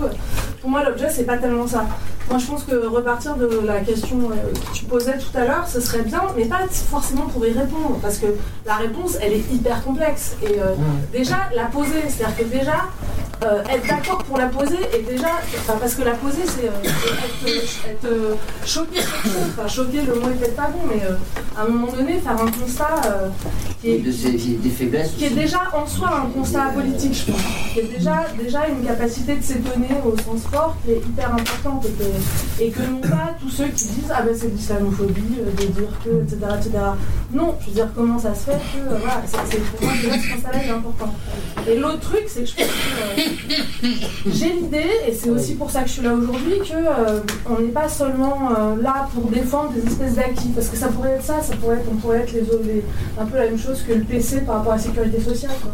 Genre on aurait notre acquis, ce serait, euh, bah, nous on est la religion, on n'est pas raciste, machin, et donc on- là on a l'impression que tout d'un coup il y a une ère qui se, se- se- qui, a- qui, qui- qui galvaude tout ça, et donc nous on défend nos acquis.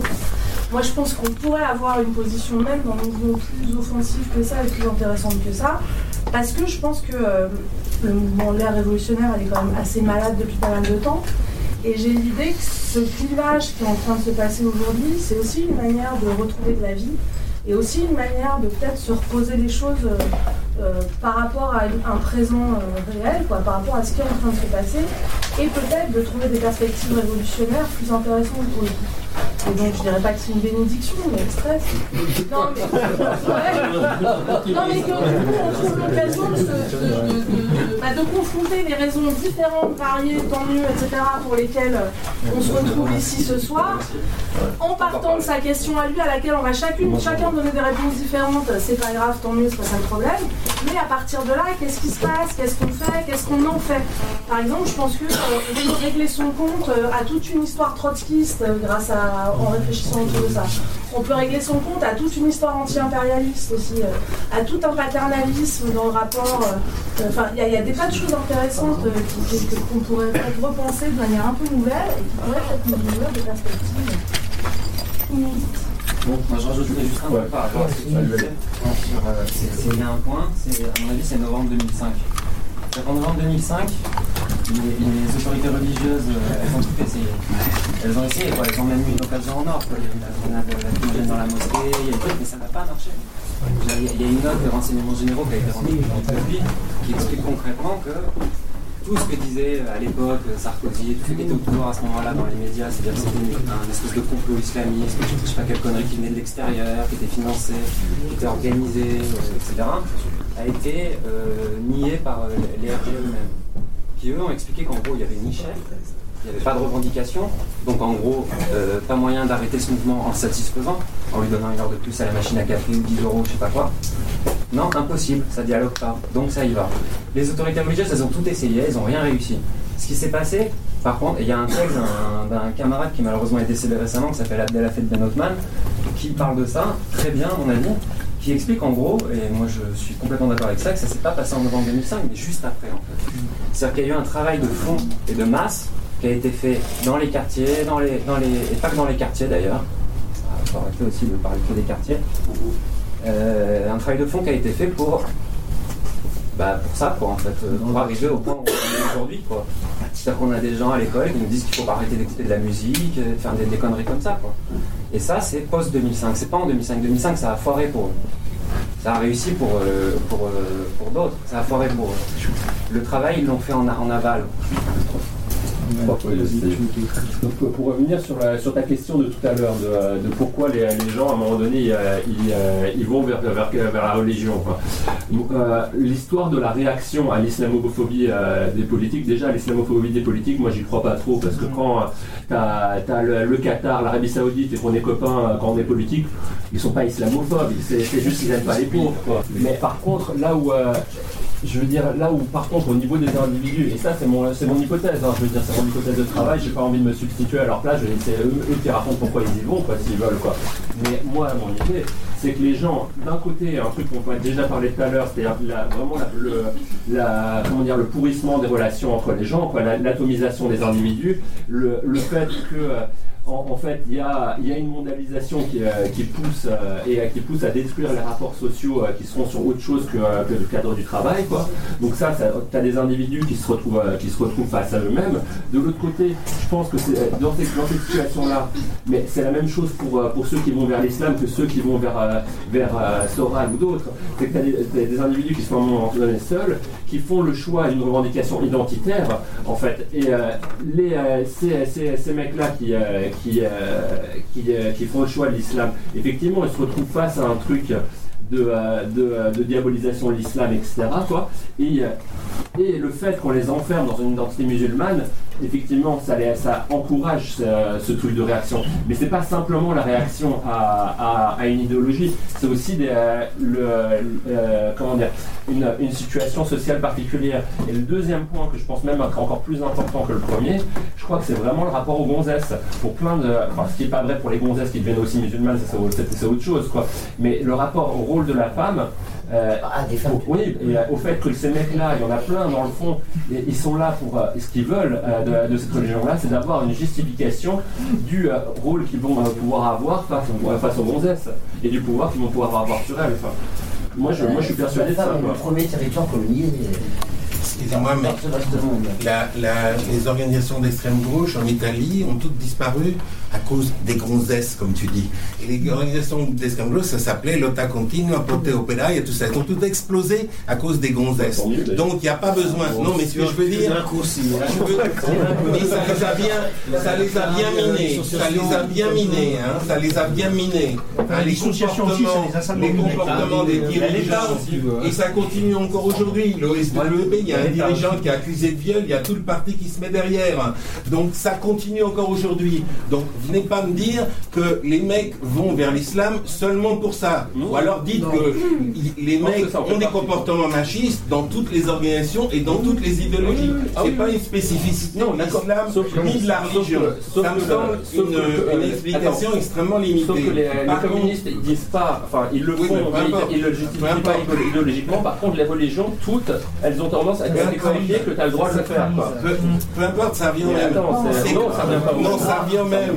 Le communisme euh, version euh, stalinienne, c'était le plus universaliste, la plus universaliste de toutes les idéologies. Ça les a pas, ça les a pas, en- ça les a pas empêchés de pratiquer l'antisémitisme euh, à- de façon bien euh, industrielle. Mais par rapport à, ta- à- à ce que disait le copain et à la question euh, que tu poses, moi, il me semble qu'on ne peut pas ignorer qu'en fait, qu'en qu'en toute l'Europe, il y a des partis xénophobes qui concentrent toute leur propagande contre l'islam depuis 15-20 ans et qui ont des succès électoraux massifs. On ne peut pas parler de l'islam et d'islamophobie avec plein de guillemets euh, sans parler du fait que la haine des musulmans, elle est sur les couvertures des journaux, elle est à la télé, elle est dans la façon dont on en parle, tout le temps, en permanence. C'est pas une invention de De, de l'UEF, du CCIF ou de Al-Qaïda ou que sais-je. C'est la réalité concrète des gens Ouais, en France. Et quand on parle des identités, problème ce soir, quand on, quand parle, problème ce soir. Enfin, moi, j'ai l'impression- quand on parle, quand on parle des identités, il faut quand même savoir que dans, euh, c'est bien gentil les discours universalistes, mais il faut aussi les contextualiser, d'accord? Bon, quand on s'appelle Mohamed ou moi, mon nom de famille c'est Coleman, je suis désolé, mais depuis j'ai 65 ans, depuis 65 ans, on me renvoie le fait que j'ai pas un nom français. Donc, même si on a des idées super universalistes, et je ne parle pas de tous ceux qui disent ouais, Coleman il est métis. Hein? C'est-à-dire que ceux qui parlent de moi, non pas en fonction des idées que je défends, mais en fonction de mon appartenance à une race. Alors il dit Donc, il est cool c'est- pour ça, ouais, ça serait bien si c'était comme ça, mais je suis pas cool. Alors, ce que je veux dire par là, c'est que la, la raison pour laquelle des gens s'identifient à une religion, ça tient quand même à la façon aussi dont la société autour d'eux fonctionne. Si autour de soi, systématiquement, le fait de s'appeler Mohamed ou d'avoir un nom dit arabe, ça veut dire qu'on te regarde d'une certaine façon, quelles que soient tes convictions qu'il y a dans ta tête, euh, ça pose problème. Et si la fameuse extrême gauche les fameux révolutionnaires dont vous, dont vous regrettez qu'ils aient ch- choisi tel ou tel sujet politique, et moi ça ne m'étonne pas parce que de toute façon c'est des opportunistes, mais si ces fameux révolutionnaires, depuis longtemps, ils avaient réfléchi aux moyens concrets de lutter tous les jours contre le racisme, peut-être qu'il y aurait une bagarre politique contre, contre les islamistes. C'est l'inverse de ce que tu dis en fait. Or, or, justement, Je. Maintenant, Tu sais, toute mon adolescence avait été versée par les décharges de merde sur l'antiracisme. Quand Je pense que l'antiracisme j'ai eu droit à l'antiracisme. Alors attends, d'abord. On a Attends, attends, il n'a pas parlé, attends, laisse-moi parler deux On secondes. a balancé à forte dose. Maintenant, l'islamophobie, ça sert à quoi? Ça sert à qui? Peut-être se poser la question, on l'a vu. Il y a des organisations euh, des pays, 60, euh, dictatures, euh, des transnationales, euh, du capital, de l'argent, du fric, qui ont des têtes de pont en Europe éventuellement, et à travers lesquelles les frères musulmans euh, s'activent euh, pour mettre en place et activer des associations type Mafet, Pire, etc. et tout le tralala, et s'activent dans des, dans des zones où effectivement bah, le prolétariat, s'il faut l'appeler comme ça, le prolétariat est euh, présent avec des origines différentes, et éventuellement est donc euh, maghrébine. Donc ça sert évidemment à, à faire une diversion sur, le, sur la classe qui est la nôtre, enfin à laquelle je m'identifie, la classe prolétarienne. Ah non, je ne pas. moi. Euh, ah, ouais. Moi je suis pour l'abolition des classes, hein, mais avant qu'elles soient abolies, il faut Ah, donc, déjà le communisme. Bon. Je trouve important qu'il soit, enfin je trouve que ce serait important de pouvoir identifier finalement la classe, euh, la bourgeoisie, la classe d'en face, à quoi elle ressemble. Euh, quelle forme elle a pris, euh, voilà, euh, je pense que ce serait important parce qu'elle s'active euh, finalement. Et euh, s'handicaper de, ce truc-là, ce serait se faire mettre à l'amende par une société qui brouille les pistes en permanence, qui brouille les cartes, qui met de la confusion dans toutes les têtes, notamment à travers ce terme, hein, je viens d'utiliser, mais qui met les- qui brouille les pistes. Et on sait que par ailleurs, euh, ça avantage euh, finalement de faire diversion sur le prolétariat, ça avantage euh, des grands projets. Des grands projets par- à travers lesquels bah, les, les travailleurs peuvent effectivement pas se, pas se mobiliser puisque puisqu'ils sont occupés à s'occuper d'autres choses, enfin à, acheter des- des- de la camelote ou bien euh, à aller prier, enfin c'est ce qu'on leur intime de De faire. moins en moins de camelotes de plus en plus cher quand même. Ouais, tout Sur à la fait, mais question- enfin, elle est Alors, toujours en- Si je peux, si je peux en placer. Tom, il a pas fini son pot, t'as fini ou pas? Donc, euh, par ailleurs, euh, là, dans- en ce qui concerne bah, là, la région parisienne, on a le Grand Paris. Et on a des projets immobiliers qui, euh, vont effectivement euh, évincer euh, les, travailleurs vers les travailleurs, les chômeurs, les étudiants vers la périphérie des villes parce que les prix des terrains vont conséquemment augmenter. Sur chaque Et donc, finalement- tant mieux parce que c'est une zone nucléarisée. Donc pas. Ah oui.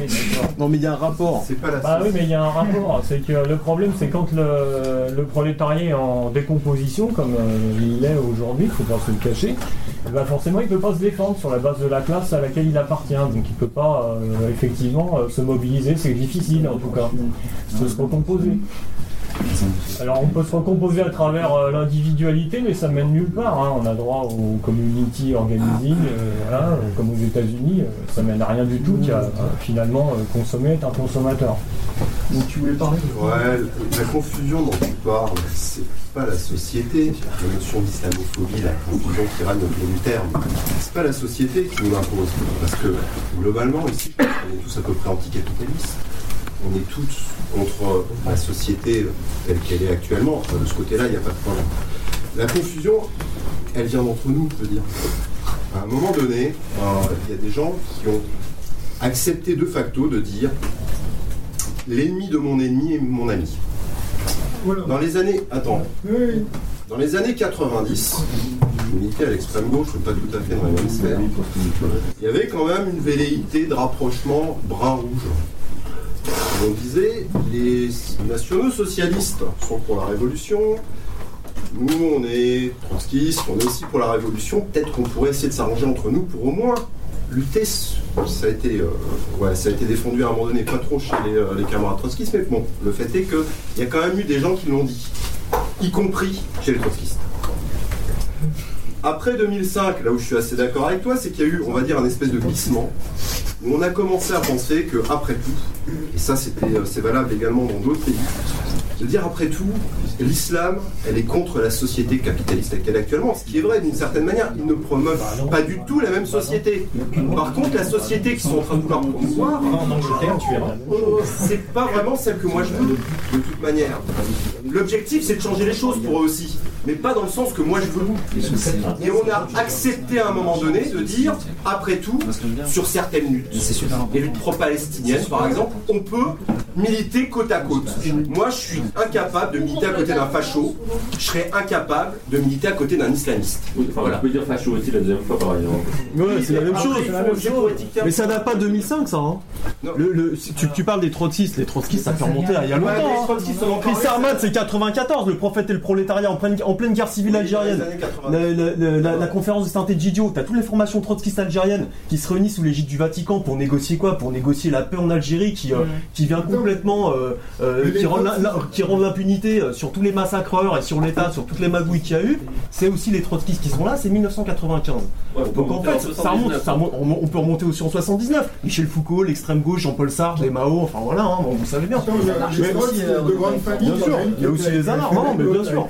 Donc tu vois ce que je veux dire On dit que c'est À mon avis, euh, depuis 10 ans, et la preuve, c'est que ça, fait bien longtemps, ça fait bien longtemps les manifs, les manifs contre euh, les- manifs en 2002 en Palestine euh, co- contre l'intervention en Israël en Palestine, je sais plus ce que c'était comme opération. Enfin bon, il y avait eu plein de massacres à, Dje- à Jenny, je sais plus comment ça s'appelait. Euh, T'avais déjà dans la rue euh, des types qui, euh, qui se tapaient qui se tapaient de buste en criant à la Akbar et tout ça. C'était en plein pareil. Hein. 2003, pareil, l'Irak, c'était exactement la même chose. Donc ça date hein, tout ça. Hein. Ça date pas que euh, d'il y a 2005 avec les émeutes. Hein. Ça remonte à il y a longtemps. Et en fait ici c'est quoi ici? Bah, C'est quand même la vie communiste révolutionnaire, notamment chez les trotskistes, qui ont aussi des liens avec Alternative Libertaire, faut pas se mentir, notamment Alternative Libertaire Paris. Il y a aussi des gens de l'OCL hein, qui ont fait euh, l'apologie du Hezbollah en 2006 notamment, etc. Enfin je veux dire, ça remonte tout ça. Hein voilà. C'est-à-dire que ça a bien bien bien beau, ça a bien bien bien dégueulassé, ça a bien entaché pas mal de gens. Et en effet c'est quoi à mon avis le problème? C'est notamment l'anti-impérialisme. Et là on peut remonter à la conférence de Bakou 1920. hein. Attends, tu, vois ce que je veux dire? C'est-à-dire qu'il y a aussi des racines, clairement, il y a aussi des racines qui sont des racines euh, pour pousser à la lutte de libération nationale, qui sont intrinsèques quand même à une partie du mouvement révolutionnaire. Et en effet, ce que tu disais tout à l'heure, ça nous permet aujourd'hui de nous interroger là-dessus et peut-être de faire rapidement du ménage. Parce qu'à mon avis, on est au bout d'un certain processus en fait. Un processus de décomposition idéologique et qui en plus s'inscrit dans un contexte de transnationalisation du capital. Et c'est en effet très important de parler du capitalisme parce que derrière tout ça, ces histoires du Grand Paris et tout ça, c'était l'exemple par exemple local. Il y a en effet, bien sûr, un contrôle des populations. Il y a en effet aussi une façon aujourd'hui de définir des interlocuteurs qui sont en soi des gens qui détruisent les droits, des gens qui participent à l'écrasement des salaires, des gens qui sont là pour pouvoir contrôler les masses et mettre en place rapidement une société ultra-libérale. On le voit au niveau de l'urbanisme, on le voit au niveau de la gestion qu'ils font dans les collectivités territoriales, où il y a l'émergence notamment de comités citoyens depuis des années, où là, t'as deux, trois mecs des quartiers qui viennent faire les beaux et tout, pour appeler les mecs à voter et pour les contrôler. Et ça, ça se passe bien sûr sur, l'effondrement des politiques, euh, des politiques de jeunesse notamment, qui avait pas mal de. Qui y avait- encore du pognon. Tout ça, ça, se passe dans le recul de l'État-providence, etc. On peut parler de ça. Bien sûr qu'ils sont hyper capitalistes. Euh, Tout ce qui est euh, islamiste, etc. Faut voir les exemples qu'il y a eu en Égypte. Les mecs, ils sous-traitent la question sociale. Ils sont, ils sont là pour sous-traiter. Et ça date pas d'aujourd'hui. Déjà dans les années 80, c'était le cas. Déjà dans les années 80, c'était le cas. C'est-à-dire que. Enfin, mais bien sûr, ils ont compris. C'est pas d'accord, c'est fait. Le, le Fonds monétaire international 2012, Morsi, il contracte un prêt de 4,5 milliards de dollars où il accepte clairement, rubis sur ongle, de mettre en place l'austérité, de briser les salaires. Ils ont cassé des grèves pendant je sais pas combien de temps. Le et qui me dit voilà, moi je suis devenu musulman, parce que, et voire islamiste, parce que ce monde de merde, j'en peux plus. Non mais bien sûr qu'ils surfent sur la colère sociale, c'est ce que disait Yves tout à l'heure. Il a là-dessus, il avait raison. dire, voilà. Après, euh, Tu me dis que le Réunion sur l'histoire, sur le machin, sur les trucs. On peut le faire, on peut, ça peut tourner des heures. Moi je pense que c'est voilà, c'est à un moment donné, il y a cette question-là qui me paraît importante, quoi. c'est qu'en en 10-15 ans, j'ai vu des, euh, des mecs avec qui je me trouvais à faire des émeutes, avec qui je pouvais aller discuter, même à boire des bières, à faire des trucs. Puis tout d'un coup, se rentrer dans une espèce de délire contre ce monde et avec qui j'arrive plus à communiquer. Et voilà. Et qui sont pourtant pour eux encore révolutionnaires. Mais je partage ton constat. Et c'est ça, et je voudrais savoir qu'est-ce que, qu'est-ce que je peux leur dire. Rappelle-lui que le Coran est à droite déjà. Et je veux même pas moi, le Coran, je veux qu'il le brûle avec la nuit et la, Torah. C'est espèce de, de roman à l'eau de rose de merde. Non, attendez, il y a- il y a- qui a écrit. Il y a deux choses. Je pense qu'il y a deux choses. Il y a deux choses qu'il faut distinguer. D'abord, euh, ce qu'il a dit Yves, ça me semble extraordinairement réducteur. Moi, j'ai vécu en Angleterre, j'ai squatté en Angleterre, j'étais souvent en Angleterre, j'y vais souvent. Ce que tu dis par rapport à l'Angleterre n'est pas vrai. Je veux dire, le meilleur exemple, si tu veux, les rapports entre l'État et la religion. Sous cet angle, ce que tu dis, c'est extrêmement réducteur. L'Angleterre, si tu veux, n'est pas un pays laïque, n'est même pas un pays constitutionnel, ou monarchie, on est bien d'accord, n'est même pas une monarchie constitutionnelle. L'Angleterre n'est pas une monarchie constitutionnelle, c'est une monarchie de common law, c'est-à-dire de droit commun qui remonte au chevalier à table ronde. en gros. Bah t'as le Bill of Rights hein, quand même en Angleterre. Enfin, Comment T'as le Bill of Rights. Non, tu n'as pas de constitution en Angleterre. je suis désolé. Non, non, non, attends, je finis. Je voudrais finir. Pourquoi, pour- pourquoi c'est important? Parce que, par exemple, en Angleterre, ben, depuis 2008, tu as des tribunaux islamiques reconnus. Attention, au Canada c'est pareil. Attends, attends. Bon, alors, pas surtout, tu n'as pas le droit de couper la tête au voleur, mais c'est comme c'est du- c'est considéré comme du droit privé. Si deux personnes sont d'accord entre elles pour être jugées, effectivement, suivant la loi, c'est reconnu par la Chambre des Lords. Donc, c'est pas sur des détails, si tu veux, c'est sur la garde des enfants et l'héritage. Ben oui, bien oui, bien sûr. Donc ça, en Angleterre, tu peux être jugé, dans le cadre de la common law générale, pour motif, effectivement, si tu veux, de charia dans ces limites-là. Donc, On parle de la France, non peut-être Hein On parle de la France, peut-être. on parlait de l'Europe, là, je Moi, pense que pas si on est venu pour parler du monde entier. on ne parle pas du monde entier, on parlait de l'Europe et généralisé. Ah deuxièmement, en ce qui concerne la France, l'idée, effectivement, si tu veux, que c'est les Lascars, on ne comprend pas pourquoi ils ont tourné leur veste. Je suis désolé, il a souligné un truc qui est vrai aussi. Il y a toute la bande des intellos, je veux dire, et compagnie, qui sont là pour formater tout ça. Il faut arrêter de croire, si tu veux, que c'est simplement une histoire de révolte qui s'est arrêtée, je veux dire, et qui s'est retournée. Parce que ça, dans le passé, il y a eu des raisonnements comme ça sur plusieurs choses. Les premiers raisonnements comme- comme ça, qui ont d'ailleurs conduit aussi à des catastrophes, je rappelle, c'est l'histoire des SA en Allemagne. Je veux dire, on expliquait, fascisme italien, on expliquait effectivement ce qu'étaient des pauvres, souvent, ce qui est absolument vrai. Des révoltés, du coup. Des révoltés. On oubliait la différence entre une révolte contre ce monde et le sentiment. Bon, et je vous, puisqu'on a parlé de l'international, il y a des textes absolument excellents, je veux dire, du Comintern sur pourquoi il faut se rapprocher des camarades SA. Je veux dire. Bien sûr. Les grèves dans la rue en Attends. 1932. Oui, non, bien sûr. Donc là-dessus, il faut être extrêmement clair. On pourrait faire la Chine, je connais assez bien la Chine, les gardes rouges, c'est la même chose, très beau livre italien. etc., etc., etc. Donc, il faut être clair, je veux dire. Quelles que soient, si tu veux, les raisons particulières la même générale, si un truc est effectivement, si tu veux, contre-révolutionnaire, pour employer ce terme, il l'est. Ça ne veut pas dire que chaque personne qui le porte est un mec à fusiller, ça c'est deux choses différentes, mais il faut le dire. Moi je suis désolé, je veux dire, quand je vois dans mon quartier, c'est-à-dire là nous, en gros, hein, les gars effectivement comme je que je connais depuis 20 ans des fois, hein, je les accompagne à l'école, on faisait des bouffes ensemble avec ma fille et compagnie, je veux dire, et les mêmes qui me disent maintenant ils me connaissent, on les a défendus, à l'école, ils savent très bien ce que je pense, et quand l'autre jour au bistrot, il y en a qui me dit, toi le chrétien, moi le chrétien, tu vois, et qui me dit 10 minutes après, ah ouais, mais j'aurais pas dû dire ça, mais oui, ça fait 20 ans qu'on se connaît, je te connais depuis que tu as 3 ans, je t'ai torché le cul, tu me dis pas, moi, toi le chrétien, tu vois. C'est ça aussi, tu vois. Il y a une identification, effectivement, qui est extrêmement forte. C'est le problème. Attends, attends. Bon, donc, ça, quand même, faut le. Faut, faut- bon, et je te parle pas, effectivement, les rapports avec euh, les, les femmes. N'en parlons pas en détail, tu vois. Du genre, Moru, ferme ta gueule quand je parle. Non, non, Moru, ferme ta gueule quand je parle, tu vois, en gros. Crois-moi que ça s'est pas fait tout seul, il y a eu tout un travail derrière. Euh, les indigènes dont parlait la camarade sont, profondément conservateurs au niveau sociétal. Euh, Les ça- indigènes, c'est qui Les indigènes de la République. Ah d'accord, tu me parlais des vrais gens. Non, non, non. Tu vois, ces gens-là. Ça m'a stressé. Il n'a pas mis de casque là. Tout à l'heure, tu parlais de travailler au immigrés. Mais depuis ce moment-là, les travailleurs travailleurs immigrants, on en parle beaucoup à l'espace public. Après lutte sur la quota, c'est les dernières grandes luttes de travailleurs immigrés, mais c'est les dernières grandes luttes de travailleurs tout court. Qu'ils soient immigrés ou pas. Attends.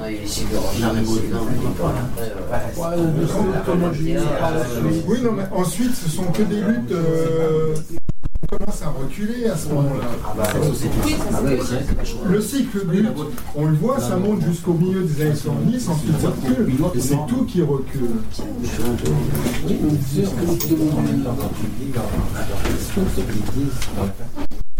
Bon, on se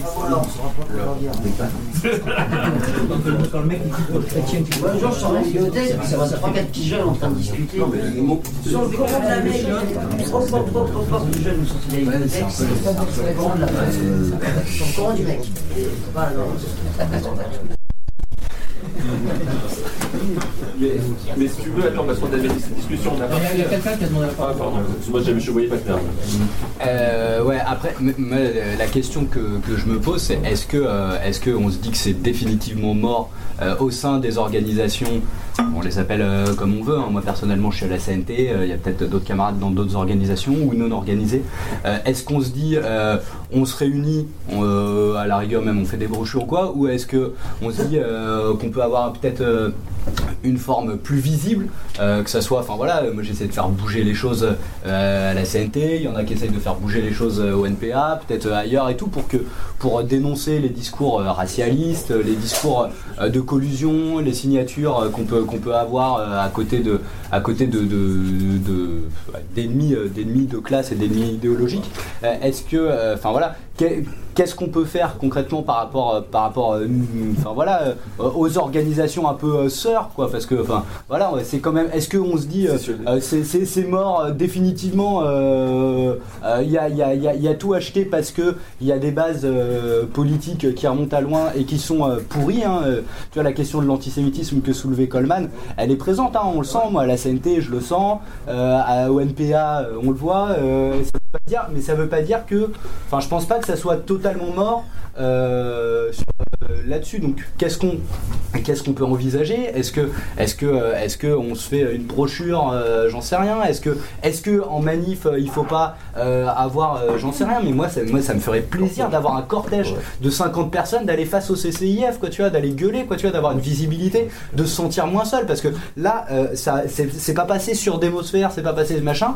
On est 30 40 c'est pas des c'est je sais pas euh, peut-être euh, 75 selon FO euh, mais mais euh, mais c'est pas rien quoi tu vois c'est c'est peut-être que peut-être que peut-être qu'on peut faire quelque chose peut-être qu'on peut avoir une visibilité et peut-être que ça peut donner espoir parce que moi je pense vraiment bah, je suis peut-être trop optimiste hein, mais je pense euh, vraiment qu'on n'est pas les seuls euh, on n'est pas les seuls à, à en avoir marre de ce racket idéologique on n'est pas les on n'est pas les seuls à vouloir faire un peu bouger les choses et que euh, ça serait intéressant de, de penser à une visibilité qu'on voilà Donc, tu as utilisé le terme qu'il fallait, raquette idéologique. Et C'est le terme du débat. Non, non, mais c'est la. La- Vis-à-vis de l'organisation, la première chose qu'il faut commencer par faire et qui tape à l'œil, c'est rappeler leurs antécédents, leurs faits, manifester aux côtés de Frigide Barjot, euh, Henri de Barjot, elle, se faisait appeler, euh, et puis venir manifester euh, à Ménilmontant, il faudrait qu'ils expliquent un peu euh, où ils sont. Quoi. Euh, euh, déjà rappeler leurs antécédents,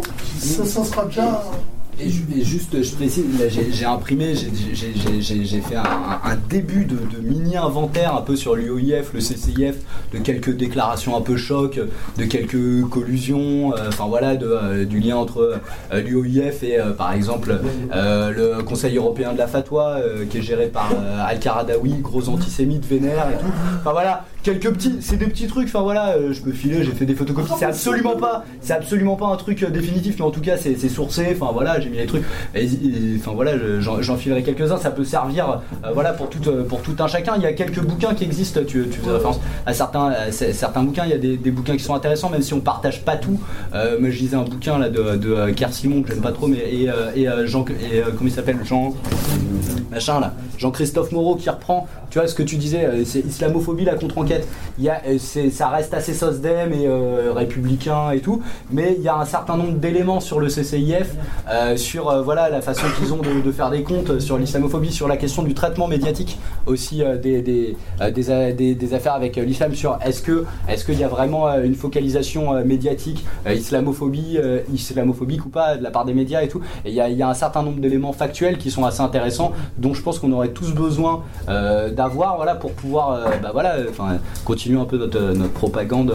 Oui, rappelez qui ils invitent à leur congrès annuel, c'est déjà très révélateur euh, de ce qu'ils sont, bah, notamment le fameux Sheikh Kardawi. Mais il n'y a pas que lui, hein, des Ouais, types ouais, d'extrême droite. euh, Je crois que la question qu'il pose, c'est moi- sur, le, sur le contenu, il y a des choses à avec ça, c'est comment, sous quelle forme. Donc Là pour l'instant, ce qui s'est passé, c'est que euh, il y a eu des petits trucs qui ont eu lieu euh, par rapport à des initiatives qui comportaient, euh, euh, qui- qui- il y avait ces gens-là, il y a eu euh, par exemple des affiches, des trucs comme ça, etc. Mais qu'est- qu'est-ce qui pourrait être pour que euh, euh, le, le fait euh, qu'on- qu'on- le, le désaccord qui paraît être quand même porté par un certain nombre de gens, etc. Et je pense plus nombreux qu'ici, parce que je pense qu'un peu partout, il y a des gens qui me disent mais il y a un truc qui va pas quoi. Qu'est-ce qu'on fait? Est-ce qu'on a les moyens, par exemple, de faire un cortège, un machin Est-ce qu'on a les moyens d'avoir une, Mais une au moins déjà, pouvoir rester sur des trucs? rappelez leurs actes. Euh, je vais te donner un exemple Mais la pour, faire Est-ce qu'on peut faire des textes on n'est pas, en guerre jusqu'en on va pas- faire Lorsque, des guerres de, lorsque Dieu on donné fait monter sur, le- sur la scène euh, Robert Forisson, il n'y a pas besoin de photos, il n'y a pas besoin de dessin pour savoir qui est Dieu donné lorsqu'il fait monter Robert Forisson. Aujourd'hui, la euh, situation ça est pas tape à l'œil. Aujourd'hui, la situation est plus si claire. Je veux dire, euh, Ouais, Médine euh, qui, euh, qui euh, fait des quenelles euh, et qui euh, C'est soutient les là. données, il est dans la marge de la dignité, tout le monde trouve ça normal. Il y a aussi euh, plein d'organisations de gauche qui y sont. Il y a aussi des gens, euh, même des gens qui sont pas dans des organisations, qui sont dans des milieux libertaires, etc., qui sont à cette marche.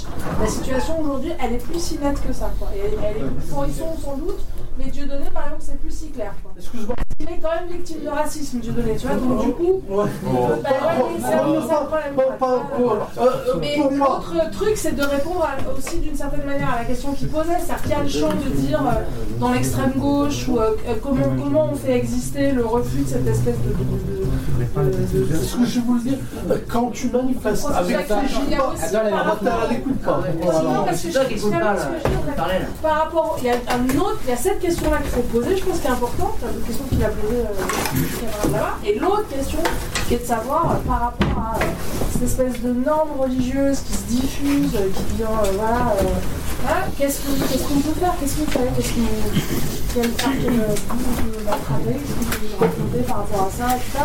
Parce que ça, par ailleurs, c'est une question qu'on se pose aussi. Et moi, je me tout le monde justement, ferme les yeux, tout le monde fait. voilà.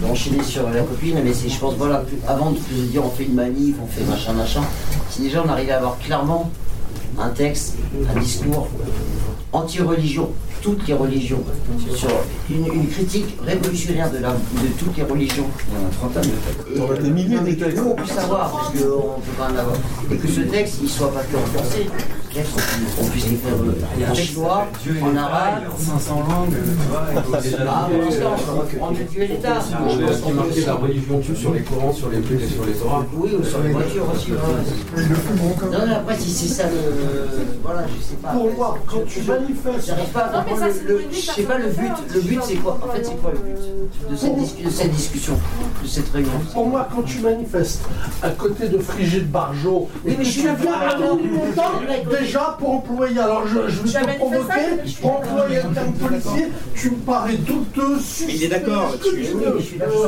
Un- tu.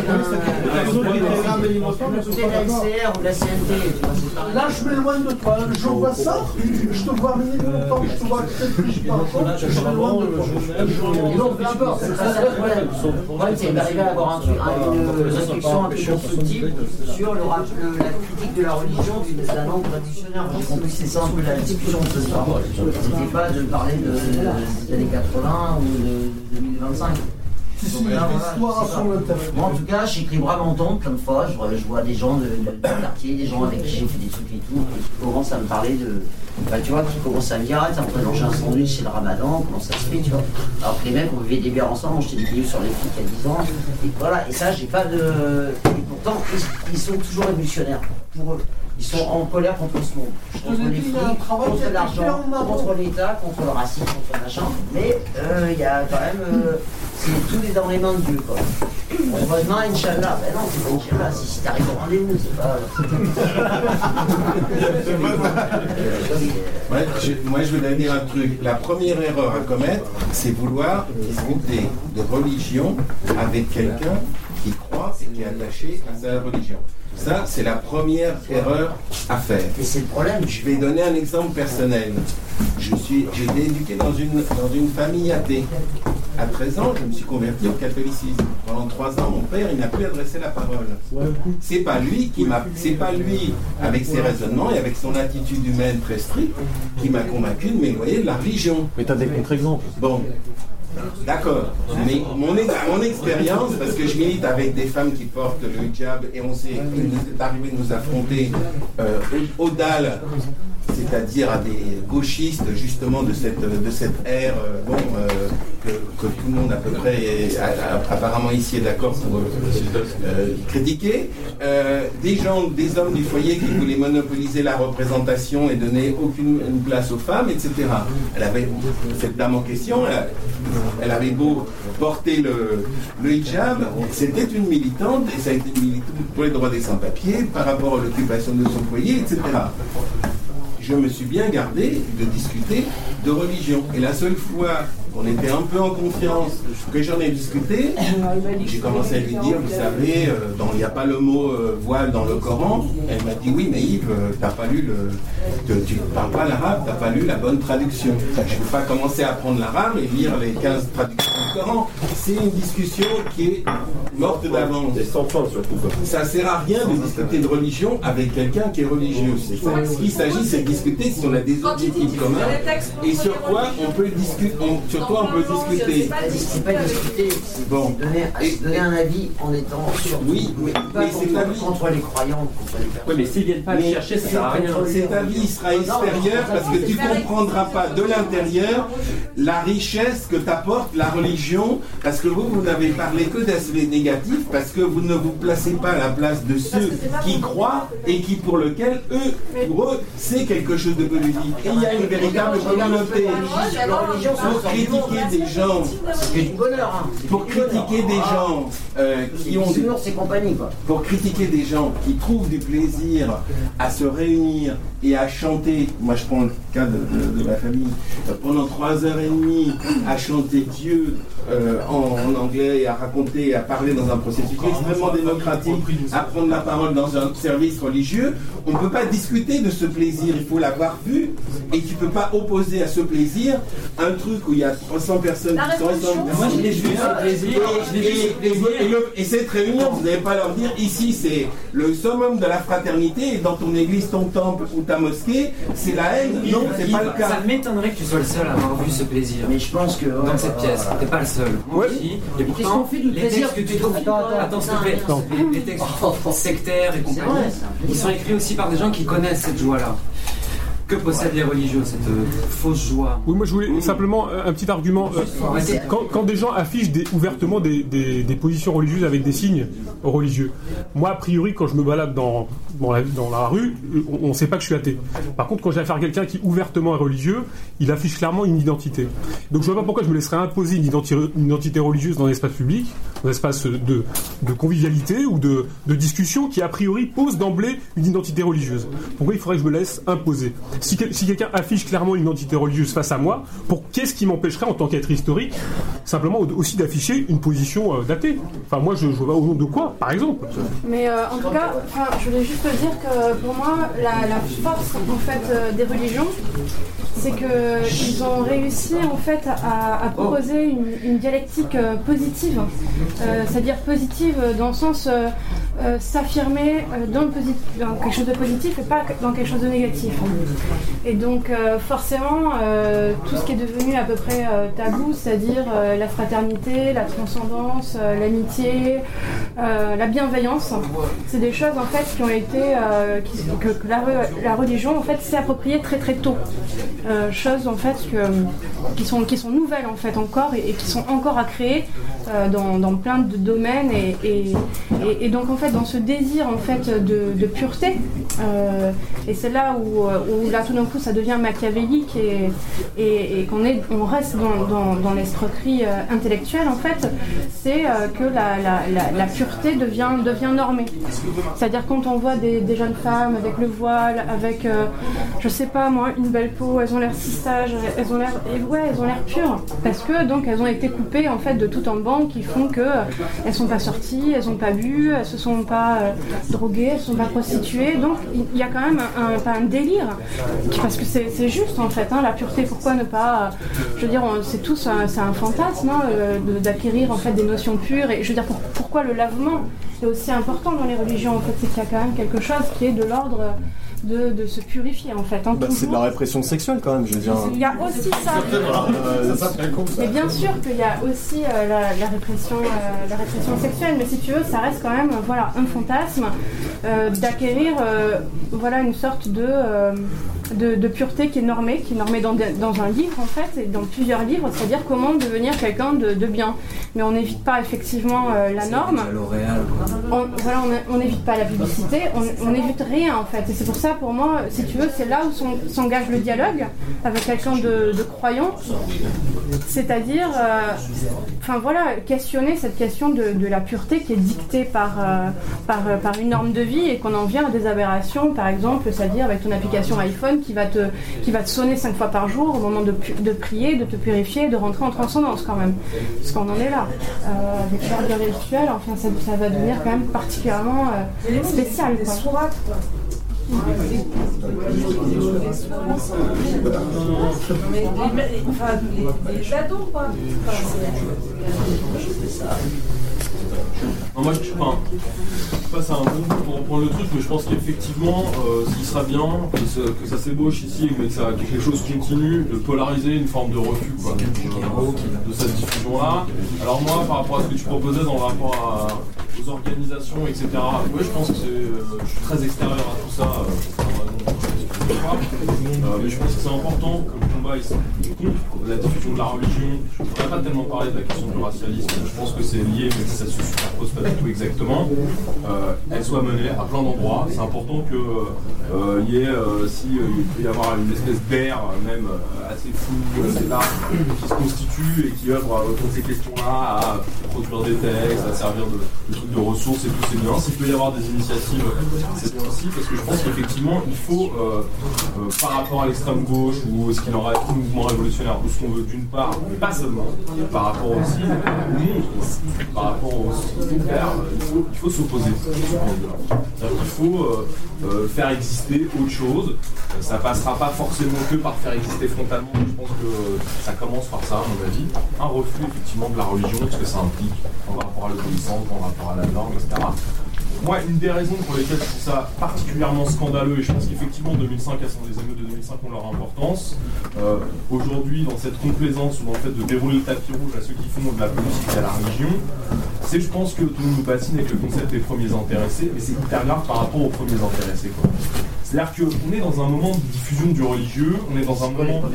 Et bah, ça serait euh, les jeunes de cité, qui tu veux. La fiction, c'est-à-dire comme les premiers intéressés voilà. sont musulmans, bah, du coup, il faut euh, défendre les musulmans, tu vois. Et en fait, tu leur imposes un, un truc. euh, c'est-à-dire que c'est- tu contribues à. C'est ça, c'est juste contribuer au mouvement de la saloperie, quoi, de l'imposition de cette morale, etc. Et même s'il restait euh, une gamine qui voulait pas se voiler, etc., mais c'est elle qui doit le défendre. Ouais, parce qu'on a parlé du plaisir des religions, mais il y a aussi un aspect extrêmement répressif. Il y a aussi énormément de souffrance dans la religion. Là, on parlait de la relation sexuelle parce que la pureté, c'est tiré immédiatement de la répression sexuelle. C'est tiré de ça. Il n'y a, pas de- a pas de pureté sans répression sexuelle. Il n'y a pas de pureté sans qu'avant on ait désigné le sale, sans qu'avant on ait désigné le mal à l'intérieur des pratiques intimes. Par exemple, je pense à la masturbation. Là, tu parlais tout à l'heure de, de la discussion avec quelqu'un de religieux. Moi, par exemple, j'ai parlé avec un bon pote qui était religieux, à qui ça posait des problèmes, et un problème particulier qui était la branlette, la masturbation. Et à partir d'une discussion sur finalement bah, le fait de déculpabiliser la masturbation, il est devenu au fur et à mesure athée. C'est peut-être un truc, tu vois, il y a, plein y a plein d'exemples, tu vois, qui peuvent exister. Non, non, mais... je veux dire...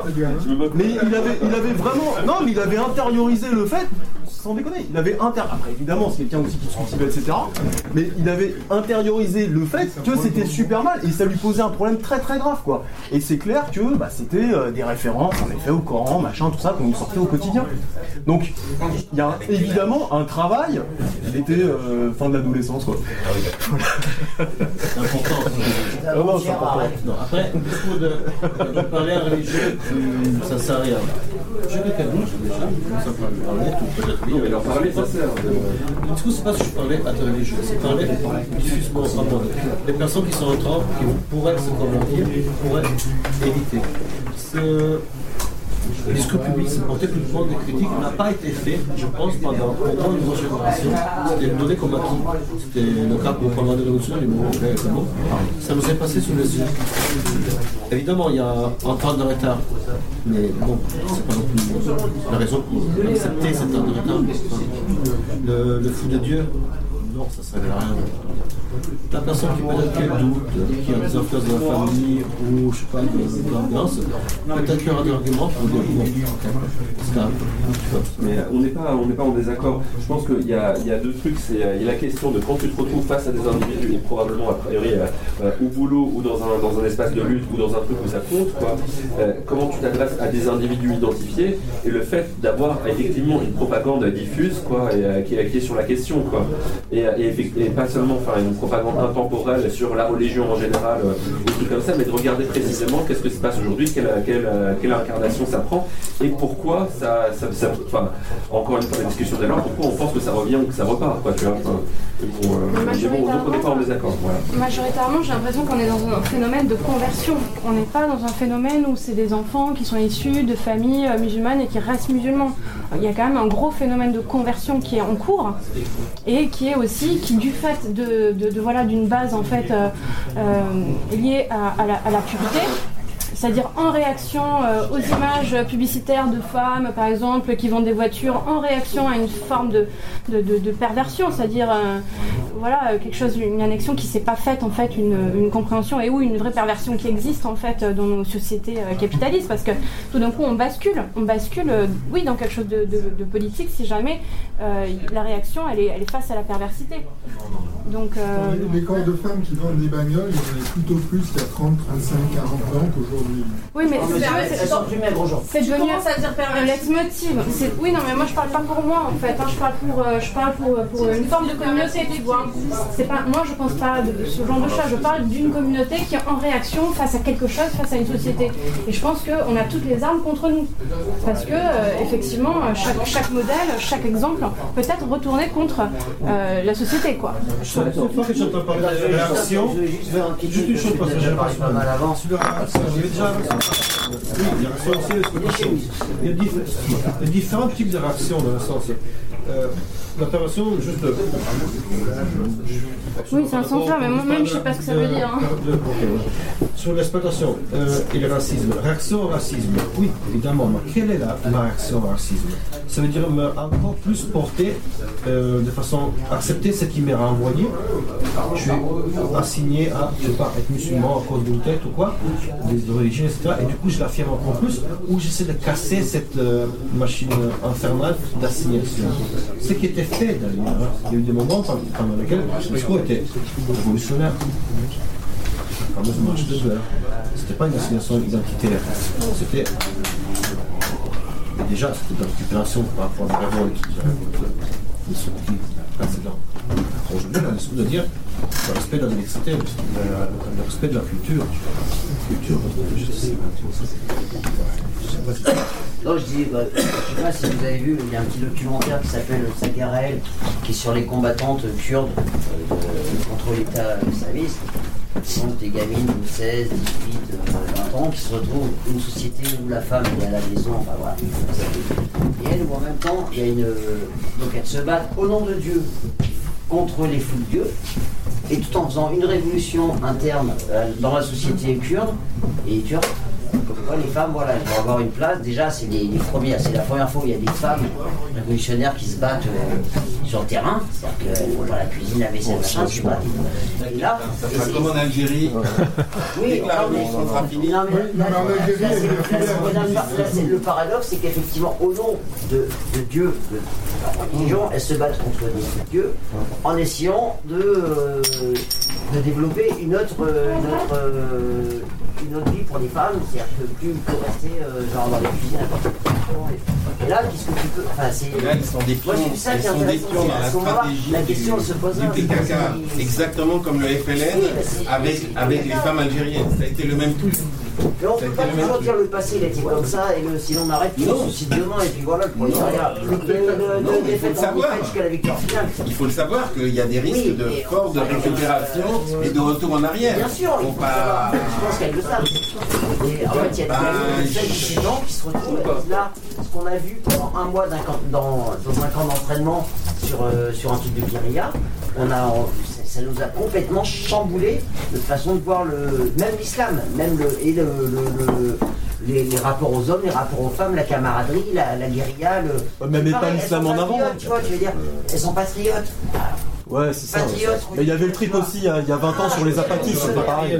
Oui, il y a les apatistes, avant il y avait euh, le Nicaragua, la vie sandiniste, avant il y avait. euh, et ainsi de suite. Chaque génération a. Après, je vais avoir toujours dire euh, le passé à rattraper. C'est parce que ce qu'on fait maintenant, quoi. Tu aller bosser le futur qui m'intéresse. Mais tu sais elles combattent quand même autre côté d'islamistes qui sont opposés à l'État à l'État islamique. Au courant, Oui, voilà, mais même musulmanes, Non, c'est compliqué, c'est très compliqué. Mais en même temps, les avancées qu'elles font, elles, sur la, juste sur le rapport du sexisme dans la société kurde, c'est- il est super important, après, même si c'est au nom de, d'une ce truc-là, tu le mets de côté en disant non, parce que c'est des, Non, non, il faut pas, faut c'est pas c'est il faut savoir connards, les euh, limites. Il faut savoir les limites, il faut savoir surtout que tous les mouvements de libération nationale ont, à un moment ou à un autre, joué la carte de la femme. Oui, mais Faut le la, savoir. la différence, ce que disent les femmes savoir. FTW, elles disent FTY. YPJ. Ouais. C'est, on veut pas une révolution nationale, on veut une révolution mondiale. On voudrait que. que- voilà, et, euh, non, non, ça, il y, a une dif- il y a une grosse, grosse différence quand même. Le FLN aussi voulait une révolution mondiale. Euh, non, le FLN. Bah, si, je suis désolé, il y avait un grand mouvement de solidarité entre toutes les révolutions. T'as pas une clope Ils n'ont jamais voulu délivrer la Suède du capitalisme.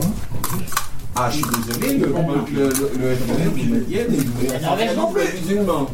Bon, je voulais répondre à ta question tout à l'heure, est-ce que tout est foutu? Et par rapport au texte que vous avez fait, là, enfin signé euh, Cassandre, vous vous dites beaucoup, l'extrême gauche a un nouveau sujet révolutionnaire. Moi, je pense que c'est une erreur.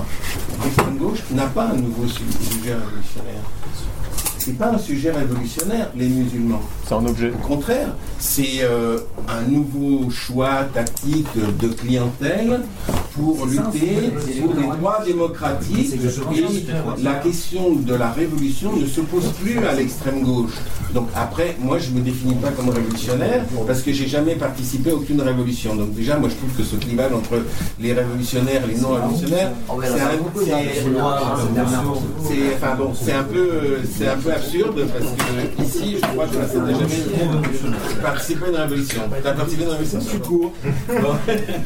Mais enfin bon, peu importe. Même, même si on, on admet ce terme, je, je pense qu'au sein de l'extrême gauche, cette question est complètement dépassée. Donc ça ne, si tu veux, si tu milites au sein de la CNT ou si tu as des copains qui militent au sein du NPA, en fait les objectifs officiels de ces groupes, pour l'essentiel, c'est une des réformes très importantes de la société. Donc leur opposer un discours ultra révolutionnaire en disant vous l'avez trahi, ça n'a pas beaucoup de sens à ce niveau-là, parce qu'à mon avis, ils sont eux bien plus loin. Et quand même, le fait que Sadri Kari, l'intellectuel avec 15 guillemets des indigènes de la République, soit l'ancien dirigeant de la 4 internationale, ça devrait faire réfléchir. C'est-à-dire que ce passage d'une idéologie euh, trotskiste qui avait déjà des penchants tiers-mondistes à une idéologie purement identitaire, euh, c'est pas le fait de gens naïfs.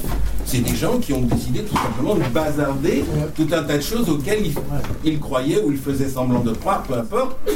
Mais qui était leur, euh, le- leur discours officiel. Donc je crois que c'est pas la peine, exactement comme discuter avec un, un militant religieux, ça n'a pas beaucoup de sens, discuter de religion. Discuter avec un quelqu'un qui est un réformiste convaincu au sein du NPA ou de la CNT, on va pas voir un salaud d'opportuniste qui a aucune morale. Quoi. si tu veux, ça n'a pas beaucoup de sens sur la base d'une référence commune à, à la révolution. Ça a de sens. Ça- voilà, ça, ça a un sens sur un, un autre niveau, un niveau plus simple, c'est-à-dire effectivement bah, euh, ce que tu mettais en avant, la position de leur, leur collaboration avec d'autres groupes. Mais je pense que cette collaboration avec des groupes, c'est chacun raconte sa vie. hein. elle est, elle est parfaitement, euh, elle est parfaitement assumée. C'est pas une trahison. On n'écrit que des tracts et on fait plus rien dans les organisations. Euh, tu vas dépenser beaucoup d'énergie pour te battre, non pas contre des moules à vent, mais tu vas te battre dans des sables mouvants. Non, non, mais je veux dire, je pense que la question, elle se pose pas exactement dans ces termes-là, c'est-à-dire que. On va, non, non, mais sur la question du rapport aux, sur la question du rapport aux organisations, euh, effectivement, je pense que c'est un peu le combat peut se mener, mais ils vont être sensibles au rapport de force. C'est-à-dire que déjà, ça va pas être en tant qu'organisation, on va pas aller appeler Alain Krivine, on va pas aller appeler euh, Aventura de routine pour le dire à l'eau, ça va pas du tout, euh, ils font des conneries à la base, etc. Au contraire, ça veut dire que ça va être les militants machin qu'on croise, qu'on connaît sur telle lutte, dans tel machin, en discutant, en polarisant la question là-dessus, en refusant ce que ça implique d'alliance, de lecture, de point de vue, etc. Qu'on va essayer d'inverser une espèce de truc qui s'est imposé sans que jamais il y a personne, il n'y a pas quatre motions euh, pour la religion qui sont passées dans toutes les organisations, il n'y a pas eu un vote à main levée en AG pour le racialisme, c'est pas comme ça que ça s'est passé. Ouais, il y a des endroits où ils commencent à prendre le pouvoir, donc Ouais, et notamment dans les syndicats. quoi. voilà, ils commencent à faire ça effectivement. Et ça, c'est important. Voilà, mais c'est quand même beaucoup euh, un peu à mot couvert. Enfin, c'est toujours avec des. euh, moi, je trouve pas que les-. Non, mais ils disent pas. euh, voilà, Franchement, il y a des anarchismes euh, révolutionnaires, c'est des salopards de blanc. Maintenant, euh, vive la barbe, quoi. Ça se passe pas exactement comme ça. Ouais, mais enfin, bon, ils se mettent quand même avec des organisations, Oui, c'est oui, chaud, d'accord. quoi. Ils votent d'émotion pour se mettre aux côtés de PSM et tout ça. D'accord. Là, ils en sont quand même Euh, là. ça dépend. Ça dépend. Bah, Sud Créteil, euh, Sud Créteil d'éducation, ça a Ça été dépend, ça dépend, c'est plus compliqué que ça. C'est-à-dire, par exemple, Bah, ça a été ça, Solidaire, la hein. ils ont, ils ont signé la marche de la dignité. Il n'y a pas moyen de savoir comment la signature elle est obtenue. Des gens qui sont dans Solidaire, ils en ont jamais entendu parler. Mais pareil pour Non, non, mais attends, là, je te parle pas de ça. Non, mais- Là, je te parle au niveau de Créteil, toute Non, il y l'affaire a qu'il y a eu à la fac. Hein Voilà, c'est un c'est pas que Là, tous il y les a eu- gens il y a eu des motions qui ont été votées qui étaient très claires. Qui étaient très claires. Il y a eu- des motions très claires qui ont été votées. Donc je pense que le rapport euh, de, de force en termes pratiques et sur le terrain des idées, euh, on doit peser effectivement pour qu'il se pose. Je pense qu'on peut gagner, en tout cas gagner des choses. Et donc, mais ça va pas être, euh, enfin, après les gens sont là où ils sont et ils font euh, ce qu'ils peuvent là où ils sont. Je veux dire, je dis pas, il faut déserter toutes les organisations, euh, réunissons-nous tout nus dans la forêt sur la table. Moi, j'appelle pas déserter, j'appelle à combattre. Déserter et détruire. Non, non, mais je, je pense que là, il faut se battre. voilà, effectivement. une il faut, se battre vraiment. C'est un rebondissement. Par contre, ces organisations-là, elles vont arrêter d'être comme ça quand elles vont penser que c'est plus dans le sens du vent. Je pense, bien sûr. Et que donc, nous, notre travail, c'est pas tellement qu'ils se positionnent. C'est-à-dire qu'on verra nos victoires au positionnement qu'ils prendront. Ouais, je pense que si effectivement euh, la question du religieux, elle est, euh, c'est plus partagé qu'elle soit refusée, si euh, effectivement, voilà, on va gagner un peu d'air. Après, il y a la question pleine entière, de, ouais, du rapport, on pourrait appeler ça bêtement le social ou au monde, où là c'est un- une autre paire de manches, mais je pense qu'il faut.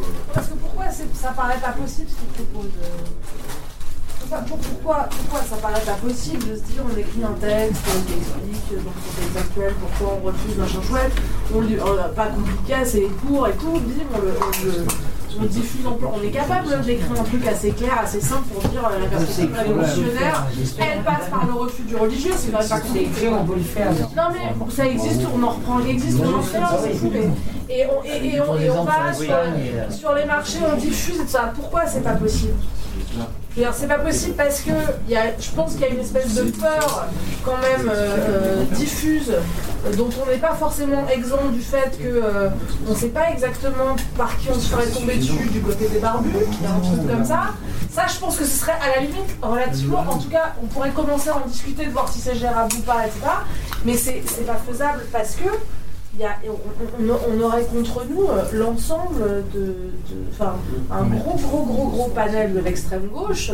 Euh, et quand je dis extrême gauche, je dis ça euh, vraiment très très vague, ça peut aller jusqu'à aux anarchistes. C'est pas ça, des aux anarchistes. Et, et, euh, et, et- et donc c'est aussi un problème par rapport à, à- à cette question-là. Non mais c'est à la fois le problème, si tu veux, qui, qui- qui définit aussi l'urgence et la nécessité quand même.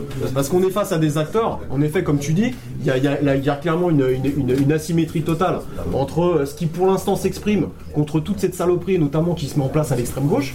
Hein, voilà, ça c'est clair qu'il y a une asymétrie, mais il n'y a, pas- que ces organisations-là qui sont dans la rue, qui font du syndicalisme, tout ça c'est mêlé. Ils participent aussi à être à la remorque des politiques publiques, une certaine partie des politiques publiques. Parce que là, ce dont on parle tout à l'heure, bon, on a un petit peu esquissé le truc et tout, mais évidemment ça s'inscrit aujourd'hui dans le rapport social général. Ce qu'on a dit tout à l'heure, c'est une petite banalité, mais pour regarder un petit peu de plus près, c'est impulsé par les politiques publiques ce qui se passe. C'est impulsé par les politiques publiques, c'est impulsé par le rapport marchand. L'histoire des voiles, etc. Non mais, ah ouais, mais il y, a- quelque chose de cet ordre-là, je suis désolé. Hein, c'est aussi, il y, a- aussi des, modes, il y a aussi le fait de, euh, voilà, d'être un peu déstabilisé euh, par rapport à tout ce qui se passe, euh, par rapport au- à la violence, je sais rien, la pornographie, etc. Tout ça, c'est aussi des discours qui sont portés. Quand tu écoutes les discours religieux, c'est ça dont ils parlent. Hein, ils parlent des mœurs, ils parlent de ce qui se passe dans les supermarchés, ils parlent de ce qui se passe au cinéma, ils parlent de ce qui se passe sur Internet. Je pense pas dire que des conneries en disant ça. Il y a bien quelque chose qui se passe du côté du rapport marchand et en fait de euh, la redéfinition de l'identité par rapport à ça, qui est notamment vécu comme une agressivité et par rapport aussi en, contrepartie par rapport à ça, pardon, en réponse à ça, il y a aussi une identité, il y, a quelque chose de très normatif qui se met en place et qui reste en réalité un mode de consommation aussi. Donc ce que je veux dire, c'est que c'est à la fois dans le rapport marchand, mais aussi les politiques publiques. Parce que tout à l'heure, on disait qu'il y avait de l'islamophobie, etc. Mais en fait, c'est le bâton et la carotte. À chaque fois, c'est la même chose. Il y a aussi forcément une islamophilie qui se passe. Et toutes ces, po- tous, ces, tous ces collectifs, tous ces collectifs citoyens qui se mettent en place, qui sont aussi portés par la gauche et par le PS. Bah non, c'est pas un bouc. Bah, même, je pourrais dire la même chose pour toi. Enfin, c'est quoi ça Ah désolé, c'est pas un bouc. En quoi ça te dérange que je te raconte ça soutien public à c'est bon, On n'a pas parlé, t'as parlé, on a, t'as parlé de Vitry, on a parlé de Bagnolet, on a parlé de tout ce qui se passe euh, au niveau d'Aubervilliers et tout ça. Non, on parle pas de ça. Bon, alors, si ça vous intéresse pas, il n'y a pas de problème, hein, c'est bon. Non, mais c'est un hein. Non, mais à chaque fois, c'est ça, quoi. Qu'est-ce qu'il y a Ça dérange ou pas ce que je dis là euh, si non, il y, a, il y a en effet, il y a en effet des municipalités, il y a en effet des municipalités, il y a en effet des politiques publiques qui, s'axent là-dessus. Voilà, bon, ouais, vas-y, vas-y. Parle, parle. Non, bah, non, non, mais après, c'est. Non mais c'est important parce que ça, ça renvoie aussi au positionnement des organisations dites révolutionnaires qui aussi à qui sont à la remorque notamment du PC et du PS avec des, des fondations notamment comme Terra Nova etc. Donc voilà quoi.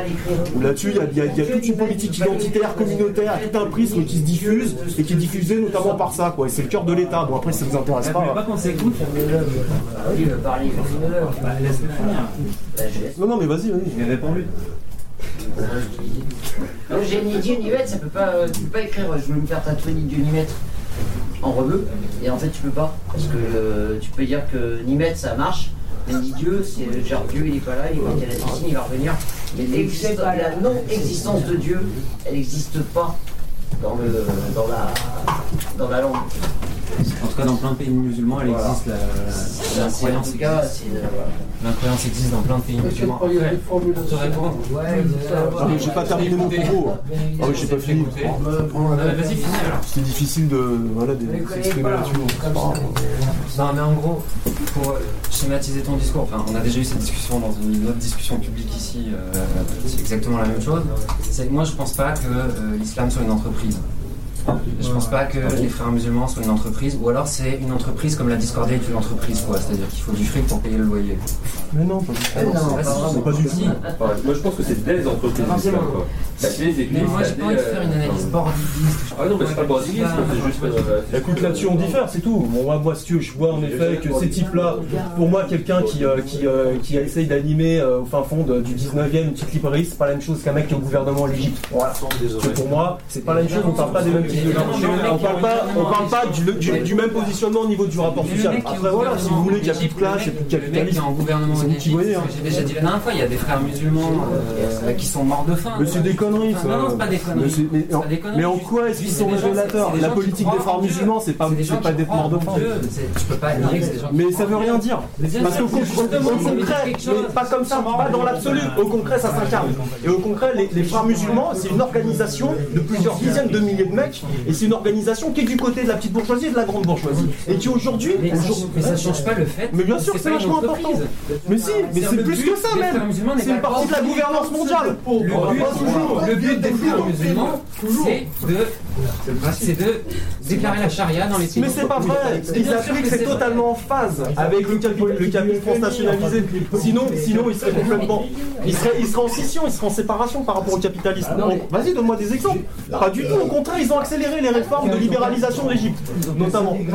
Non mais on peut pas. Ils ont pété les grèves. Je pense que le. Ils ont pas inventé que du jour au lendemain, la situation sociale, elle se calme. Je n'ai jamais dit qu'ils étaient du côté des ouvriers. Est-ce que vous voulez bien qu'on puisse être ni du côté des ouvriers ni du côté des patrons exactement comme moi Bah, dis-moi bien. Moi je suis ni avec les ouvriers ni avec les patrons. J'aime pas les patrons, j'aime pas les ouvriers, j'aime pas les gens. Mais nous on s'en fout des classes aussi, on veut l'abolition des classes. Voilà. Permets-moi- C'est pas le problème, c'est que la situation elle est comme ça. Permets-moi d'être anarchiste. Bah si tu veux, mais bon, c'est pas le monde des bisounours. Et juste un moment, c'est pas une entreprise la religion. C'est pas une entreprise. C'est un truc. Bah c'est quoi alors? Mais ça dépend des individus en fait. Il y a des gens ils Mais sont pas du tout, pourquoi ils s'organisent enfants, tu vois, j'en sais Mais c'est vrai ce que tu dis, mais plus globalement il y a des politiques. Non, mais plus globalement il y a des politiques publiques et il y a du business qui est fait par la religion. Et ça, ça, ça, définit beaucoup plus, ça veut dire que c'est détermine beaucoup plus, de façon beaucoup plus importante, le rapport social qu'un mec qui viole et qui est médiatisé un, un petit enfant au fin fond d'une église. Ça, ça, ça, ça détermine le rapport social. Quand les frères musulmans appliquent l'austérité en Égypte, quand ils cassent toutes les grèves, ça a beaucoup plus de conséquences qu'un mec qui va violer un gosse, même si c'est totalement réprouvable, même si c'est condamnable, on est d'accord. un concours de Tu comprends ce que je veux dire Je suis juste en train de Ah mais il y a une hiérarchie une des conséquences, c'est pas que de l'empirisme plat, il y a pas- aussi une hiérarchie c'est pas une des faits et des phénomènes. c'est pas non plus la- une force du prolétariat pour le prolétariat. Je sais pas Non mais ça c'est autre chose ça. Ça, C'est ni l'un ni l'autre. Ça c'est encore non, autre chose. mais parce que j'ai dit c'est pas une entreprise, on m'a dit toi, Non, tu mais me tu vois réponds ce tout que. Alors du coup ils sont avec les ouvriers. En fait moi j'ai pas cette vision binaire là du monde. Au final, Pour moi t'es pas avec les ouvriers ou avec les entreprises. Qui perdure Au final, qu'est-ce qui perdure Le rapport social, il est qui perdure. Les rapports d'oppression. Le rapport social capitaliste. Oui, les rapports sociaux d'oppression. Donc, c'est évidemment pas la force qui va permettre L'économie euh, l'économie n'a pas inventé l'oppression.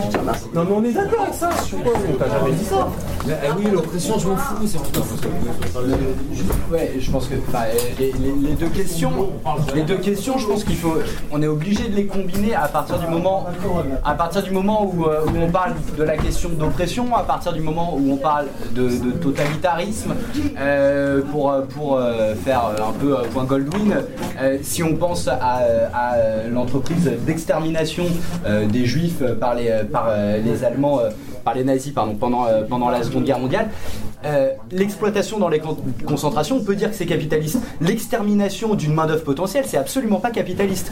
Mais ça veut pas dire, ça, ça veut pas dire qu'ils sont anticapitalistes. Mais ça veut dire que notre analyse euh, de classe est anticapitaliste. On est obligé de la combiner avec une analyse idéologique des rapports d'oppression euh, sociaux et, euh, et, Ça- ça et totalitaires. On est obligé de, euh, on est obligé de, on est obligé.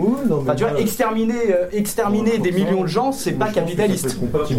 Ça peut être compatible, mais c'est pas en soi une fin capitaliste d'exterminer. euh, vois, voilà. Autre chose, ça leur a coûté l'effort de guerre, ça va faire faire plein de trucs. Le capitalisme peut être irrationnel. Complètement, hein, il y a une irrationalité de la pensée bourgeoise, il y a eu des milliers de livres écrits là-dessus. hein.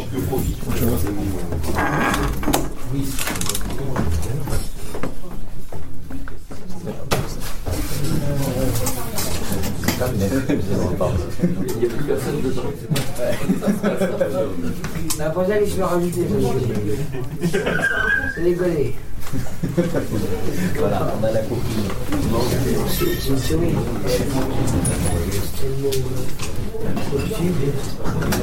Euh, moi, je vais te poser une question par rapport à ce que aussi. Sur, euh, on, parle, on de racisme, euh, on ne peut pas nommer des trucs spécifiques, ce serait des, euh, je sais pas, des, racismes spécifiques. Genre, du coup, un truc anti-musulman, ça n'existerait pas. Moi, ça me questionne, et ça revient un peu à ce que tu tout à l'heure, dire, ouais, comprendre aussi ce qui se passe spécifiquement dans, des dynamiques d'oppression. Ouais, elles sont pas toujours pareilles, et c'est pas de la même manière tout le temps. Et du coup, comme l'antisémitisme, ça c'est un terme, je sais pas si personne n'en parle. Et du coup, ça, moi, ça me ramène à ça. Du coup, qu'est-ce qu'on a- qu'est-ce qu'il y aurait à dire sur l'antisémitisme? Enfin, si on- Moi, du coup, je suis. euh, je suis plutôt à me dire voilà, qu'il y a des, euh, que les gens à un moment aussi s'organisent sur, euh, euh, sur quoi ils font face, quoi. Du coup, ils se nomment aussi par rapport à ce qu'on leur envoie. Enfin, du coup, Ouais, bah, moi, je préfère que tu parles de judéophobie plutôt que d'antisémitisme. ni l'un ni l'autre. Moi, je voudrais, excuse-moi, je voudrais répondre. Euh, prendre la question au contraire. Je ne pas regarder la personne spécifique, mais regarder la racine de la personne. Du coup, je voudrais un combat contre le racisme et le racisme. Quoi que ce soit son euh, expression précise. Non, le racisme, justement, c'est fait exprès. Dans le sens, euh, le même racisme qui s'applique suivant des situations différentes à des personnes, à des catégories différentes, mais comme là, c'est le même discours. L'existence de la race et la hiérarchie entre les catégories. Ouais, mais on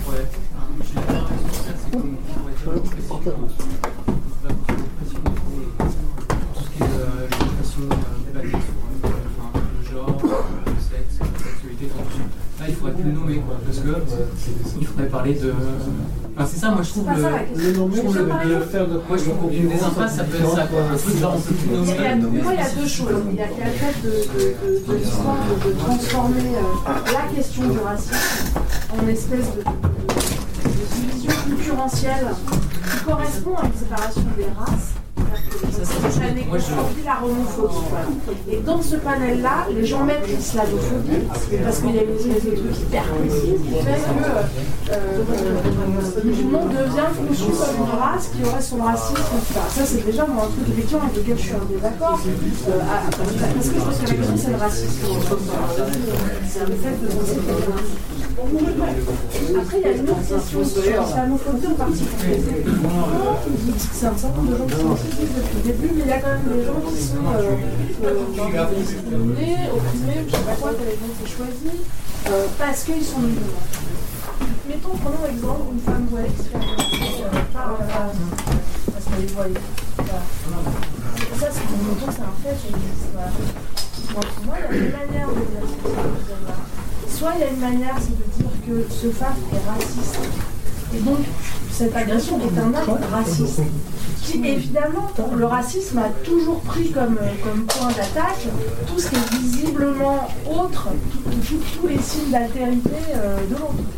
Donc, effectivement, euh, la religion, quand elle est visible, c'est un signe d'altérité qui est immédiatement. Voilà. Donc, pour moi, c'est un acte raciste qui s'accroche sur euh, euh, un, truc visible, visible religieux. Et, et- et le lire comme ça, ça veut dire que ce que je défends, c'est euh, la personne en, en- en tant qu'elle est victime de ce racisme-là. En revanche, si tu dis c'est un acte contre l'islam, là, quand tu dis c'est de l'islamophobie, tu ne dis pas c'est du racisme. Tu dis c'est un acte contre l'islam. C'est-à-dire que ce que tu vas défendre à ce moment-là, le sujet que tu vas défendre, c'est cette femme en tant que. Et donc c'est deux lectures. La question n'est pas qu'est-ce qui se passe, qu'est-ce qui se passe pas. Euh, La question n'est pas est-ce qu'il y a des actes islamophobes ou pas.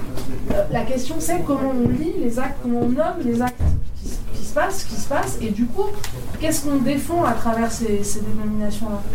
Je veux dire, quand on dit qu'on est contre la xénophobie, par exemple, eh ben, ce qu'on défend, c'est euh, l'étranger, le xénos.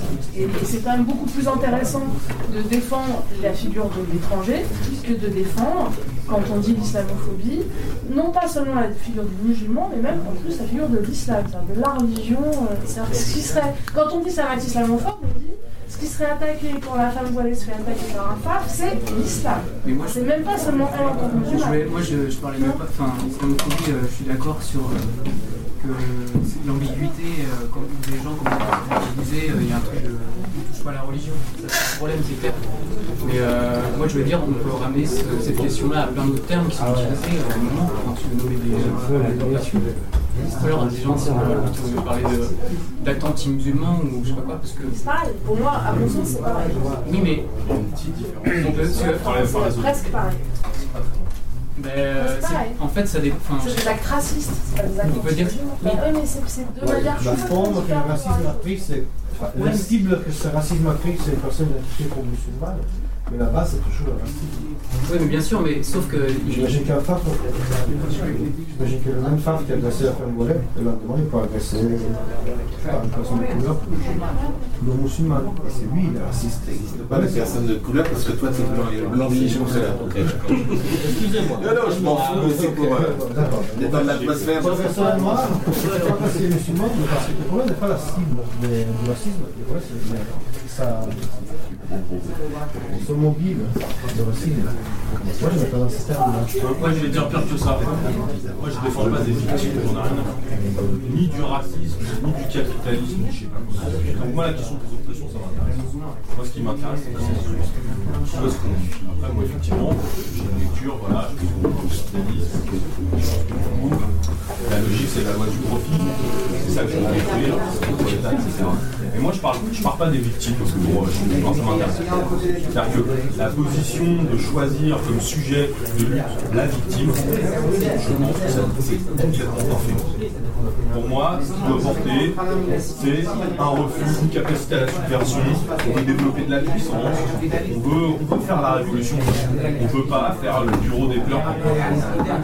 Je pense que le paradigme victimaire, s'il s'accroche justement sur le rapport à la religion, sur le rapport au racisme, c'est pas pour rien. Et je pense si une des offensives de ce recroisement-là, c'est sur les dites violences policières, c'est pas un hasard. C'est-à-dire que maintenant, l'autre raquette, même si moi je suis pas euh, fan de ce terme-là, c'est sur les jeunes des banlieues, qui est l'espèce de, de graal de l'extrême gauche là. Euh, pour y avoir accès, voilà, il faut parler de la réalité, euh, les cités machin. C'est quoi le langage commun? L'État, donc la police, donc les violences policières. Et d'où euh, l'espèce de truc avec l'urgence notre police assassine, enfin on peut rentrer dans les détails, d'où des espèces de souscriptions euh, sur Paris 8 pour le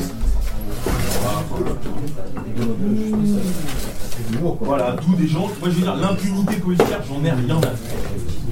Ça, pour moi, ça n'a pas de sens.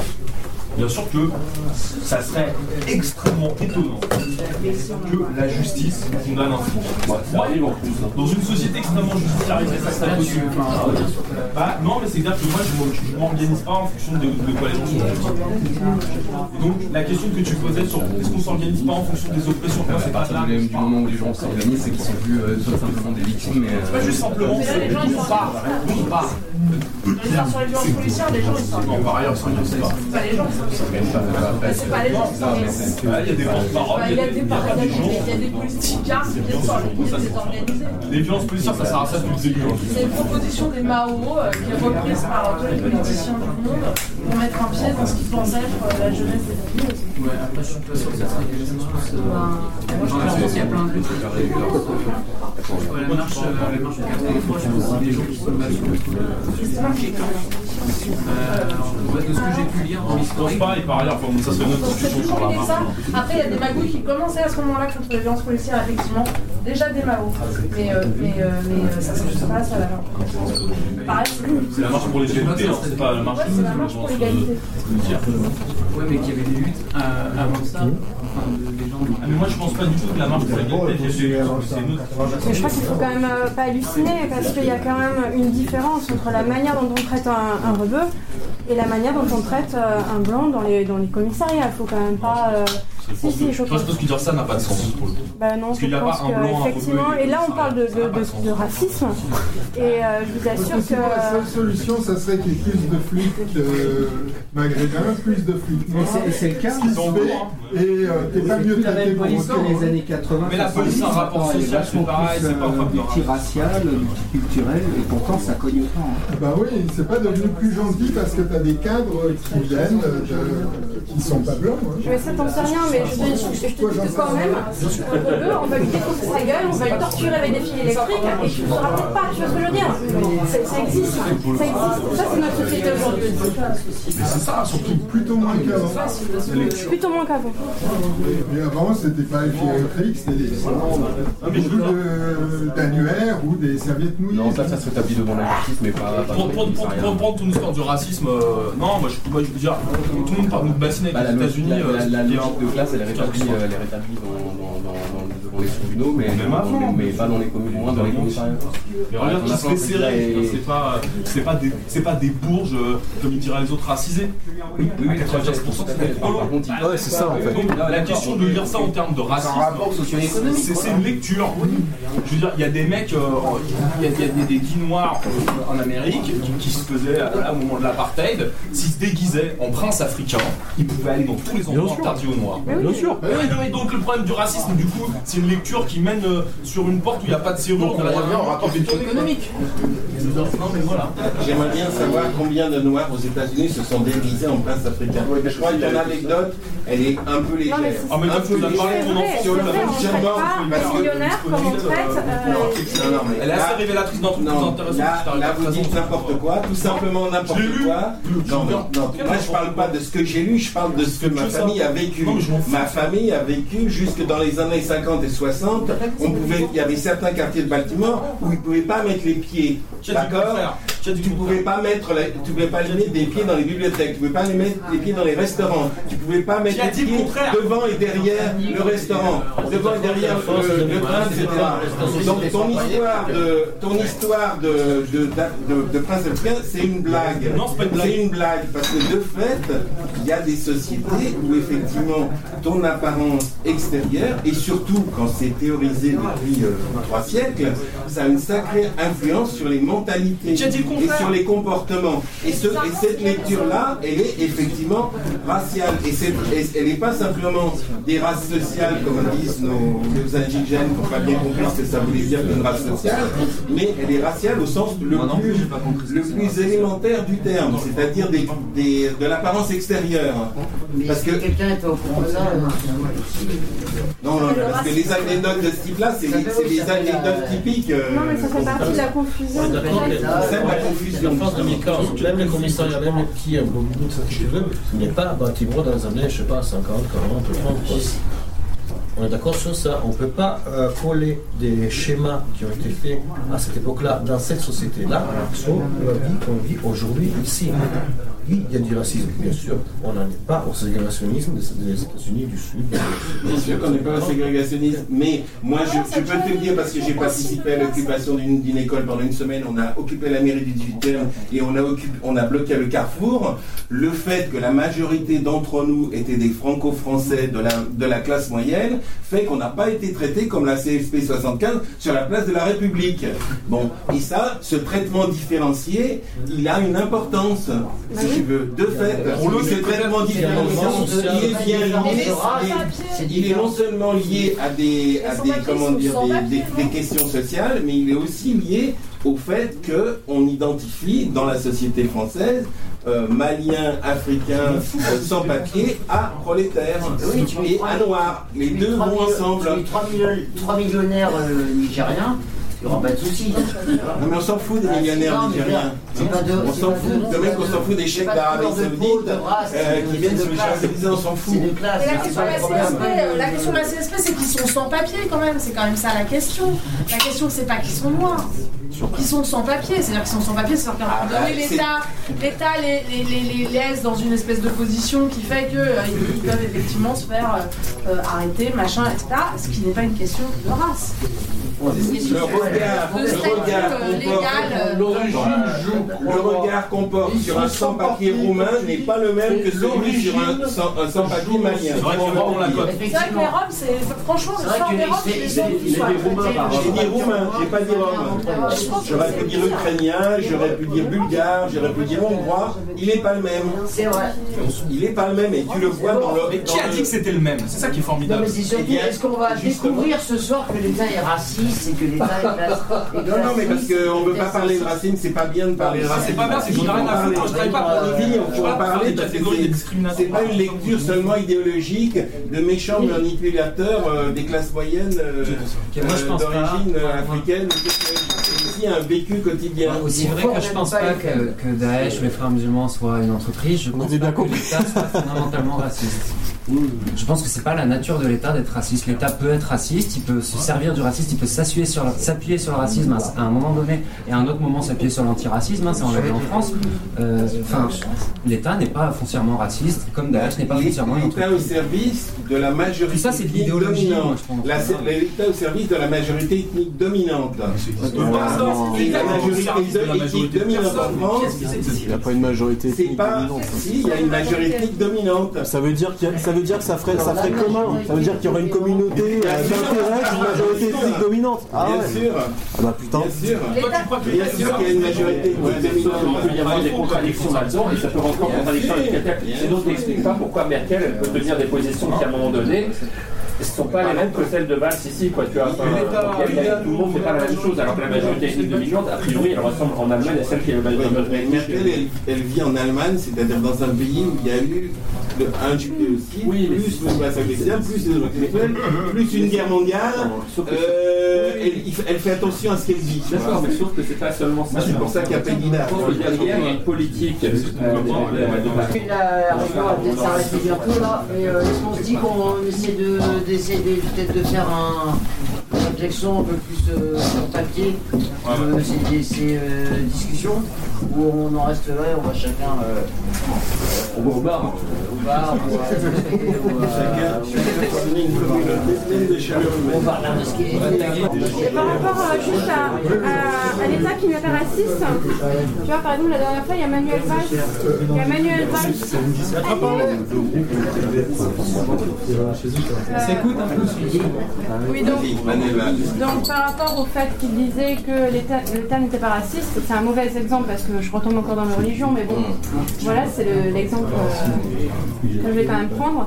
Manuel Valls donc euh, répond à la télévision, donc d'un coup, euh, voilà, des millions de spectateurs, le talk show le plus regardé de France, on n'est pas couché, et il explique, ben oui, effectivement, par rapport à cette arnaque de judéo, je sais plus antisémite et islamophobe, par rapport à cette attaque qui lui- que lui a subie. En gros, effectivement, on va le photographier quand lui, il porte euh, la. Et par exemple, euh, on ne le photographie pas quand il enlève ses chaussures pour euh, rentrer dans une mosquée. En gros, c'est ce qu'il a expliqué et c'est la, l'arnaque en fait sur laquelle il a été vécu. Malgré tout, c'était quand même assez bien joué. J'ai trouvé euh, de la part de, du- Manuel Valls en fait parce que c'était un très bon, je trouve, une très belle contre-attaque. Mais enfin voilà, ce que on en revient toujours au rapport normé, c'est que de toute façon, lui, ça l'arrange en fait. Ça l'arrange d'avoir des communautés de toute façon bien placées, c'est-à-dire on sait où elles sont, et on sait comment elles, comment elles vivent, on sait euh, leur rythme de vie, on sait qu'elles vont à la mosquée, on sait qu'elles vont. euh, enfin, bon voilà, ça, ça, ça reste des communautés gérables, gérables. Des communautés déjà. Surtout qu'on est que Sarkozy, enfin voilà, a quand même créé le CFCM pour essayer d'institutionnaliser tout ça, de, de- enfin voilà, l'UOIF aussi. Alors après, je, je connais pas exactement le fonctionnement de l'UOIF au niveau des, des thunes qu'ils reçoivent, etc. Mais enfin voilà, il est placé euh, en bonne main par l'État. Enfin voilà, on- là actuellement, euh, le dirigeant, euh, le, le- le président euh, de, euh, du CFCM, c'est pas quelqu'un de l'UOIF. D'ici quelques années, ça risque de l'être. hein. Euh, Enfin voilà. Ça l'a été, hein. Ça l'a été. Ça l'a été, quoi. Ouais, ça l'a été. Ils étaient majoritaires et il y a eu les élections là, il y a quelques temps, je sais plus. il y a un Parce qu'ils étaient majoritaires, mais pour autant, le président d'honneur, c'était la, c'était la mosquée de Paris. euh, enfin, bref. Il y a, voilà, une institutionnalisation. Ah, il y a des politiques publiques.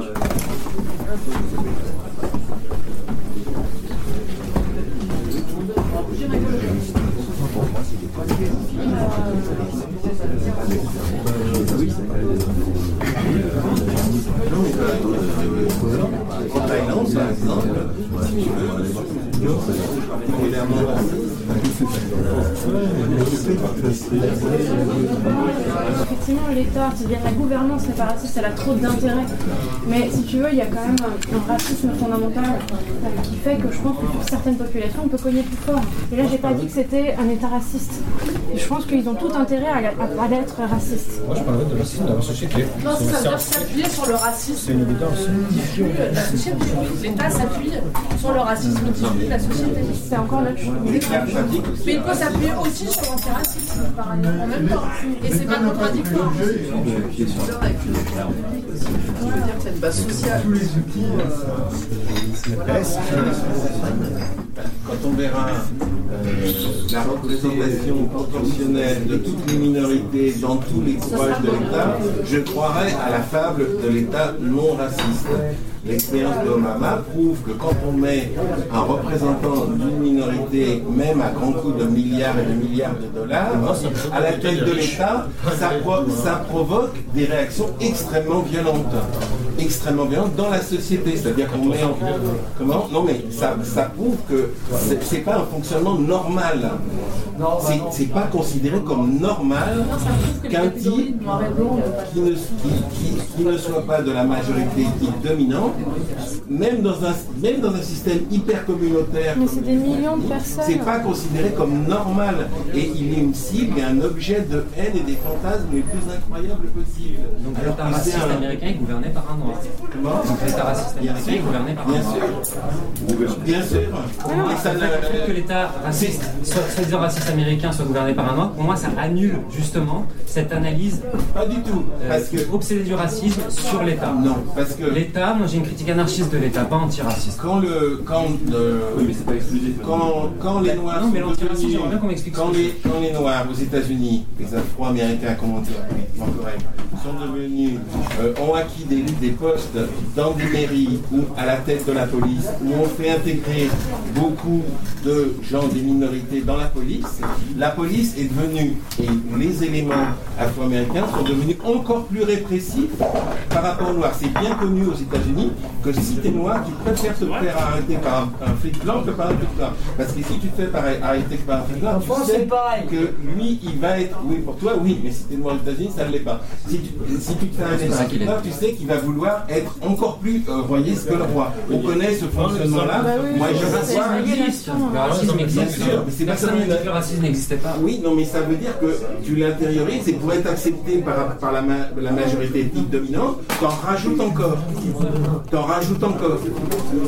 Et, dans le comportement répressif. Donc ça veut dire que ce comportement répressif de l'État, de ses forces de répression, de la justice, etc. Une société idéale où les gens seraient vraiment, comme on dit c'est-à-dire aux couleurs, effectivement, ce qu'on nous dit euh, serait juste, mais malheureusement, on ne l'est pas. Et vous-même, vous ne l'êtes pas. Oui, c'est un Même vous l'êtes psychologique, pas. euh, comme quand effectivement une femme commence à prendre la tête d'une entreprise, et histoire qu'elle qu'elle et, et histoire qu'elle qu'elle qu'elle assume le fait d'être une femme et au regard de, de ses comportements mal, elle dise regardez je le mérite, je suis encore plus dur que vous. Moi, moi, juste mon intervention. Moi, j'ai jamais dit que le racisme n'existait pas. hein. Oui, non, J'ai dit que je niais c'est besoin d'avoir une grille de lecture, La question une grille de lecture quelle qu'elle soit. Mais par contre, effectivement, le fait qu'ils élisent un président noir, ça fait juste qu'on- ce qu'on ce qu'on appelle purement dans une stratégie un pas avant pour continuer la même politique.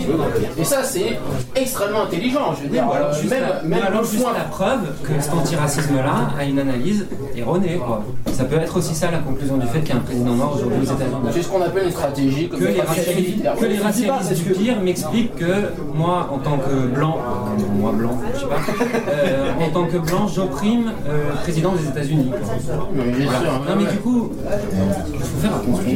Il faut faire attention parce que, Ouais, parce que t'as des, t'as des, extrêmement t'as des déclarations d'Ouria Boutelja, c'est une grosse partie quand même euh, du, du discours du, du pire, qui dit qu'en fait, t'as as des déclarations nettes et précises où ils te disent qu'en fait, le prolo blanc, il bénéficie, il est, il est, il est compagnon de communauté de la bourgeoisie, puisqu'ils ils osent parler quand même dans ces termes-là, il bénéficie des mêmes intérêts, voilà, par rapport à, euh, aux indigènes, aux morts. Qu'est-ce que c'est ces conneries-là Ça, ça, ça, c'est vieux truc, c'est le vieux Attends, concept de bien sûr. l'aristocratie ouvrière qui exploite euh, les gens. Ouais, c'est peut-être ouais, une retranscription euh, là-dessus. ouais.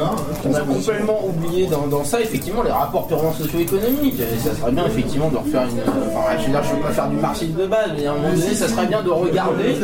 Mais- non, mais ça serait bien, non, mais ça serait bien de regarder à un moment donné, qu'est-ce que c'est qu'un rapport socio-économique? À un moment donné, on se dit bon bah il y a des rapports de classe. Alors effectivement, le français ça devient pas comme Couchant avec un ministre. C'est dit attends, on délire. là. Effectivement, on délire. Non, mais c'est la division du travail.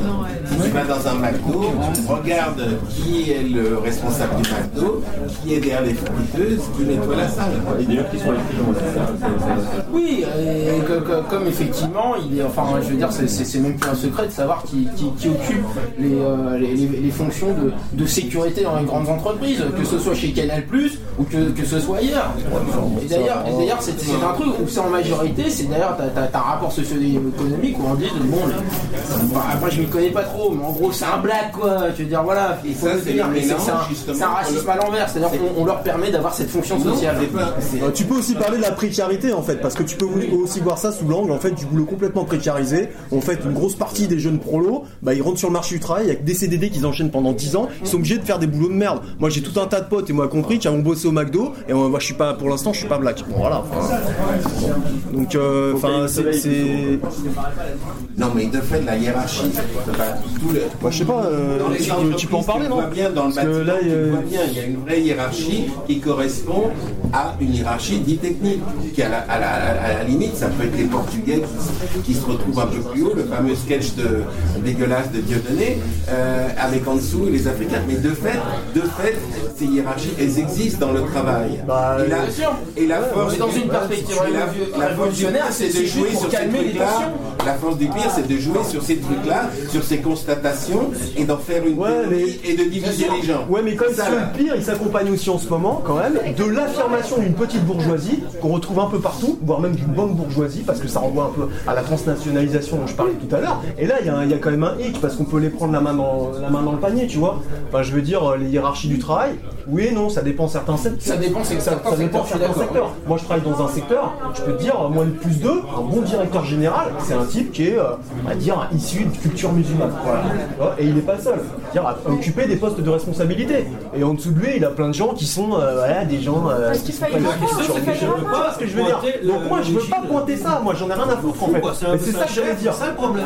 Mais, bien sûr, mais c'est ça que j'allais tu dire. vas pas le pointer, mais si t'es des RH, t'as des critères et t'as des comprends 1, pas 2, 3, 4 et t'as des leur faute. Comment ils avaient fait là, le, le système de notification là? C'était pas blague blanche, c'était euh, bleu, blanc, rouge. Tu te souviens Et dans les agences d'intérim, ils avaient fait euh, dans, le- dans les trucs, ils s'étaient fait piquer, je sais plus quelle grosse boîte. Ouais, il y a ça qui Parce existe. qu'ils mettaient BBR. Ouais, il y, a- il y a ça, ça, ça existe. Mais euh, Dans les- les- attention, Quand généralisation. on quoi. passe sa responsabilité, en ce moment, à Decathlon, pour être vendeur de rayon, on leur demande des masters.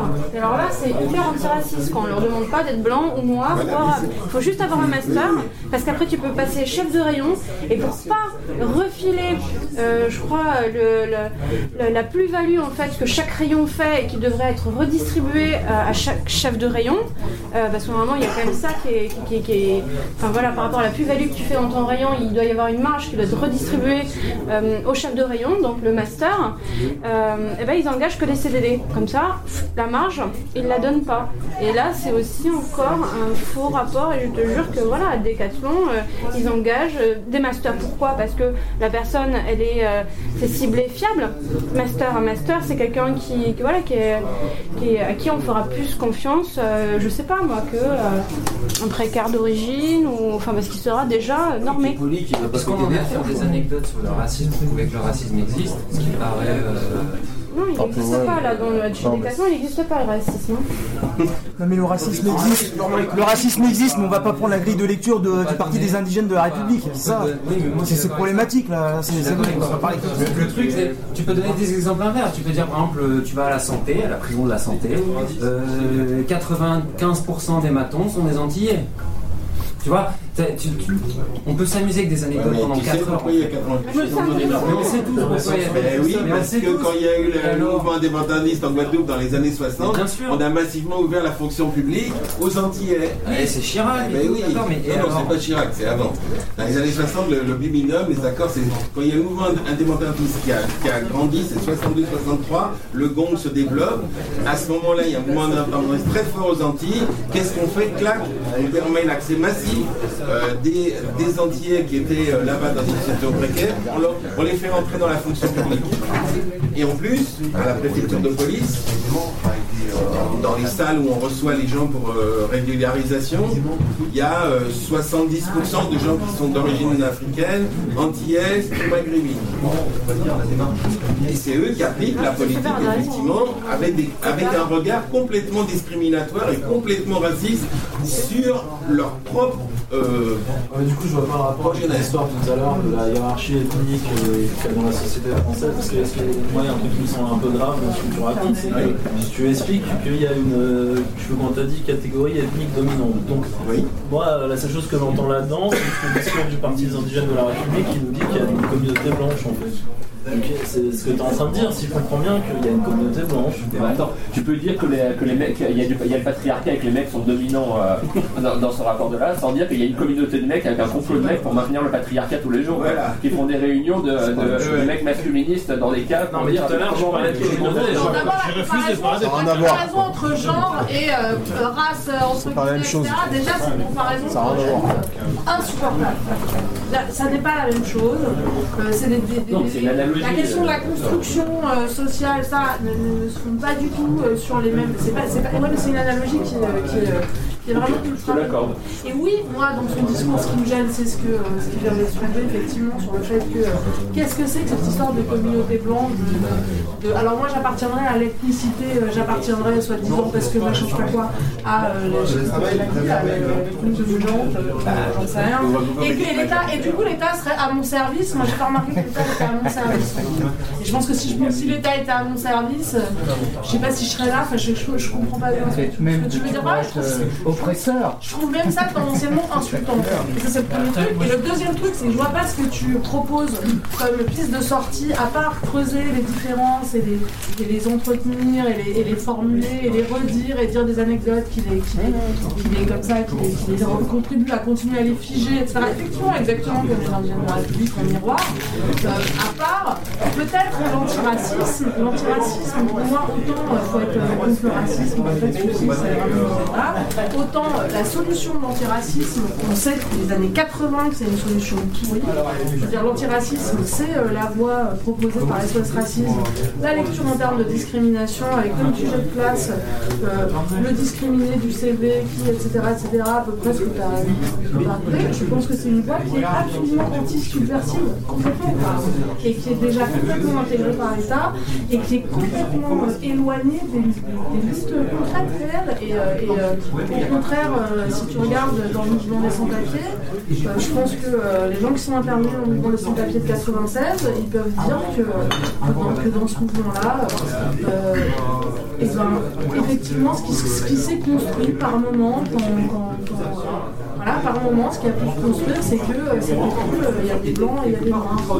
Et que, et que effectivement, c'est ça qui a pu s'apprendre dans le commun qui s'est construit dans cette culture. Et c'est ça qui peut devenir intéressant. Parce qu'alors après, euh, la, la- la voie de l'antiracisme, c'est la voie de la culpabilisation des uns des autres, etc.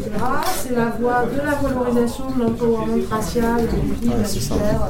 Dans ce cas-là, il faut que dans les il faut que l'ethnie il faut que ce soit plus l'ethnie blanche qui soit dominante, alors du coup il faut qu'il y ait d'autres ethnies, il faut que ce soit des ethnies mélangées, il faut que ce soit quoi qui soit dominant. Veux dire, je, je vois absolument aucune porte de sortie subversive. Comme la religion, ça c'est des communautés illusoires, quoi. Parce qu'en fait, on, on lit les rapports de classe. Enfin, moi, je fais mon marxiste de base, mais c'est toujours pareil. Si on sépare, euh, que ça soit en croyance, en couleur, mais en fait, il n'y a aucune porte de sortie de, de- de quoi que ce soit, quoi. Je dirais, par rapport aux questions, là, par rapport à l'extrême gauche et tout ça, moi je sais pas, mais je pense qu'effectivement les premières euh, euh, lignes de démarcation, c'est sur les notions, euh, est-ce qu'on adhère ou pas au concept d'impérialisme? Est-ce qu'on adhère Parce que c'est ça, je dis, au bout d'un moment, il faut faire du ménage, quoi. Si on veut commencer à faire du travail en commun, il faut quand même faire du, ménage avec des groupes qui restent encore avec des idées comme ça, sur l'impérialisme, sur, je sais pas, il y a des, il y a forcément, tu fais partie d'un pays, donc forcément, euh, tu, tu dois porter le poids de l'exploitation comme si on était tous des collaborateurs. Enfin, Révolution par étapes. quand on revient, euh, ça c'est toutes les théories des indigènes, enfin voilà. Et, et- et- et même le NPA, il y a des trucs comme ça, donc au bout d'un moment, et il faut savoir avec qui on travaille, avec qui on travaille pas. Et je pense que c'est, il faut poser quelques, quelques lignes rouges comme ça de, de base, et à partir de là, après on voit avec qui on peut discuter. Mais si on les pose pas, c'est, des démarches démarcation, bah, on fait rien. Enfin, même un travail de base, comme disait le, le camarade, faire un, un travail basique et tout ça, il faut, voir avec qui on fait. Donc, il faut il faut euh, qu'on arrive à quand même à poser quelques points euh, euh, clairs sur, voilà, euh, au-delà de ça, on n'est pas d'accord. Je veux dire, le tiers-mondiste, l'impérialiste, tout ça, je veux dire, on en a, on en a tous bouffé et on, en arrive à des, histoires comme ça, c'est-à-dire, tu fais la critique de l'islam, alors bah, forcément, tu es un, un gros colon, tu es un raciste et machin, islamophobe, et du coup, c'est la censure. voilà, et, et c'est ça. Si on n'arrive pas, alors après, je sais bien, t'es contre toute organisation, chose, il n'y a pas de souci. Mais au bout d'un moment, si on n'arrive pas à poser ces, ces- ces quelques lignes euh, de, de démarcation commune, tu vois, il y a, euh, même, faut- même si c'est pas un travail formalisé, mais il n'y a, y a aucun travail collectif où on puisse se démarquer après euh, dans un pôle, dans une manif contre ces gens-là, quoi. On sera toujours euh, minoritaire ou à la remorque ou isolé de ces gens-là. Et, et c'est les trotskistes, et enfin tout, tout ça en fait qui font du, du tiers-mondisme par, euh, par opportunisme électoral ou voilà quoi, c'est ça, par. euh, On pourrait faire des choses collectivement et il y en a qui appellent à ça à s'organiser. Oui, oui, oui, on n'est pas formaliste, quoi, on s'en fout, ouais. Ce sera des groupes affinités, donc ce sera pas grave. Mais en fait, c'est ça, c'est arrivé à je vais, faire l'anarchiste. Mais t'as le droit, personne. Mais comment les a Faut faire la vision de l'anarchisme. L'antifascisme. C'est comme l'antifascisme. Et du coup, sur, sur, l'antifascisme, on fait quoi? Euh, Ils font une manif fasciste, on va faire une manif antifasciste, on va essayer d'être un peu plus qu'eux, et on va se monter, on va être 50, on va être 125. Qu'ils soient moins nombreux à la fin qu'au début. Euh, Il y, a- plein de façons de s'opposer à des gens. Quoi. Et il y a plein de façons qui sont pas forcément frontales, qui sont pas forcément front contre front ou euh, sur des trucs du 19e siècle, quoi, tu vois. Ou, enfin, pardon, du 11e siècle. Euh, Attila, euh, Gengis, Khan, je sais plus qui, tu vois. A- J'y crois pas à tout ça, ça c'est gauchiste. C'est le vieux, la vieille ritournelle gauchiste, on entend depuis 150 ans, quoi, en gros. Il faut être plus nombreux que nos ennemis. Moi, je partage pas ça. Non, non, je dis pas plus nombreux parce que parce qu'on est, on est vraiment minoritaire. Moi, je pense que les minorités, il faut quand même qu'elles se regroupent pour euh, pouvoir tenir le choc et pouvoir comprendre autre chose. Voilà. Ah oui, bah, je pense qu'on est. Il y a des communautés Non, non, mais- minoritaires tout à coup. C'est bizarre. Il y a des, ah, il y a des minorités. Moi, je pense Oui, que- il y avait que des majorités. Moi, je pense des que là, Il y a des là, on se réunit, ce qu'on pense, effectivement, on est minoritaire dans le soi-disant milieu. euh, voilà. Et, et à mon avis, je pense qu'il y a un milieu qui se dit extrême gauche de gauche, qui est plus de gauche, qui est plus d'extrême gauche. Il faut commencer à foutre des barrières. c'est tout. Qui qui a toujours été de gauche et toujours d'extrême gauche, pardon. Excusez-moi, là, je veux pas foutre Oui, voilà, et on s'est bouffé par eux, c'est tout. Pour, euh, je vais défendre euh, ce copain là. Alors des coups dans la gueule, peut-être que c'est quoi. Mais euh, il y a une différence entre, entre euh, comment dire, entre le discours des, euh, des indigènes et le discours du, du copain qui est à côté de moi. Euh, à un moment donné, tu peux reconnaître quand même que, même si c'est des pures questions de perception, quoi, parce que les, gens ne, voient le racisme là où il n'y en a pas, où c'est juste de la, euh, comment dire, de la différence de classe, peut-être que, peut-être que c'est juste dans la tête des gens. Après tout, enfin, moi, moi je suis pas né ici, deux parents sont pas nés ici, et personnellement, dans ma vie, j'ai jamais eu trop l'impression d'être victime de racisme, alors qu'il paraît que c'est horrible en France. Mais bon, voilà, c'est la vie, hein, c'est aussi des constructions individuelles, euh, et de la perception, quoi, et de comment tu interprètes les événements qui sont autour de toi. Maintenant, le truc, c'est que voir qu'il y, a- des faits qui se passent dans, le, monde, quoi, dans la société, que certains individus euh, perçoivent ces faits et les interprètent comme étant euh, du racisme. Typiquement, le mec qui arrive, qui arrive au boulot, non, non, mais attends, attends, c'est pas, pas, que ça. C'est de voir en fait que, que, des gens ont, ont cette perception de regarder sur quel fait matériel on peut se baser enfin, pour comprendre ces perceptions-là. C'est pas la même chose de dire que euh, qu'il faut que ça, que ça reste comme ça ou qu'on peut passer que par les communautés, parce que c'est pas ce qu'il disait tout à l'heure. C'est pas ce qu'il disait, je veux pas Ah, d'accord. Alors, C'est une question, je l'ai peut-être posée un peu bizarrement, mais c'est un genre de question. Parce que tu vois, ça fait 13 ans que j'écris des textes contre le communautarisme, donc je sais, j'ai pas l'impression d'être un communautariste. ma, ma question elle est plus précise Mais, que ça, euh, elle est sur ce problème précis. Quelle porte de sortie tu ligne Bah, À part faire la guerre aux uns et aux aux autres sur le fait que euh, Bah, euh, la vous porte prenez de pas assez en compte le racisme, qui que, etc. Bah, la, porte de, sortie, c'est qu'il faut commencer, euh, déjà il faut commencer par admettre le décrire et pas se poser que la question Mais ce d'antiracisme. serait complètement débile de ne pas admettre l'existence du racisme. Tout le monde admet l'existence du racisme. Non. Moi, je connais personne qui admet pas l'existence du racisme. Moi, j'ai amené un texte qui est paru dans La Banquise hein, en 1983. Euh, la Banquise, c'est un organe, négationniste. Et euh, c'est tout à fait le discours d'aujourd'hui. C'est contre la marque de l'égalité, déjà de 83. hein. Je l'ai amené parce que ça m'a frappé. Je l'ai envoyé euh, sur votre site. Parce que, à mon avis, vous n'avez aucune divergence avec ce C'est le même discours, c'est le même discours. Moi j'ai pensé à un autre texte sur la marche de 83. Donc on est, euh, Blues. on est négationniste. C'est ça, on est négationniste. donc. critique de la manière. Non, ce que je veux Non, non, je sais pas, non, parce que. dire, c'est négationniste des couleurs. Ah oui, d'accord, ouais. Négationniste des couleurs, négationniste des races. Ah d'accord. Et si on commence par discuter comme ça, effectivement, la, Ah, non, mais je sais pas, c'est toi qui es un protestant, donc. euh, Négationniste des races. Ah, c'est chaud là. Bah, euh, de fait, on il y a eu la même discussion. Hein. La discussion sur la discussion sur l'antisémitisme a commencé de la même façon. Tous les êtres humains sont les mêmes. Euh, Hitler, finalement, il a persécuté tout le monde. Il n'y a pas de spécificité du euh, du juif. Et après, on glisse, on glisse, on glisse. Races existent, c'est ça. Les négationnistes des races, c'est. euh, les races au sens, euh, Les races n'existent pas sont négationnistes des races. Les, les races, les races au sens. euh, Mais j'ai l'impression qu'à à for- à force de, de s'empêtrer dedans, on glisse dedans. C'est- vrai que c'est. Pour, pour ma part, encore une fois, c'est c'est un peu débile de dire ça, mais pour ma part, j'ai l'impression qu'on est en train de se focaliser sur un discours. On est en train, finalement, euh, un peu euh, de manière. intérieurement, qu'on est en train de. de, de- de- on va dire, de- forme fluctuant qu'on est en train de catégoriser de la part de l'extrême droite, il y a un entrisme de la part de l'État, c'est-à-dire effectivement les, ca- les catégories des partis politiques, qu'elles soient d'extrême gauche ou même d'ultra gauche, sont quand même, euh, il y a de l'emprise de la part et de l'État et des pouvoirs économiques.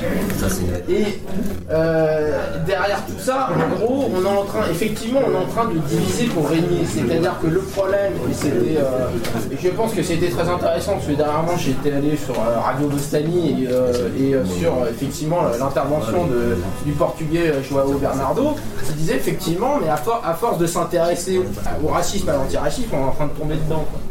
Et c'est ça qui est affreux, c'est qu'on est en train de, catégoriser le truc. Et je pense que le projet révolutionnaire, c'est au lieu de récupérer, parce que finalement, on a tous finalement ce souci de récupération, c'est-à-dire comment on récupère les classes prolétaires, les classes opprimées, c'est on, est en train de dire venez vers nous. Mais non, je pense que le projet révolutionnaire, c'est de se dire on fait scission, littéralement, on fait ce qu'on appelle une coupure chirurgicale, c'est-à-dire l'État est en train de rythmiquement, euh, et- au niveau rythmique, est en train de- c'est-à-dire pourquoi, pourquoi euh, ce débat de ce soir, on est en train de poser la question de l'islamophobie? C'est parce qu'elle est au niveau de la société. Alors effectivement, c'est de se dire, c'est quand même le minimum de pouvoir réagir à ce qui fait débat dans la société.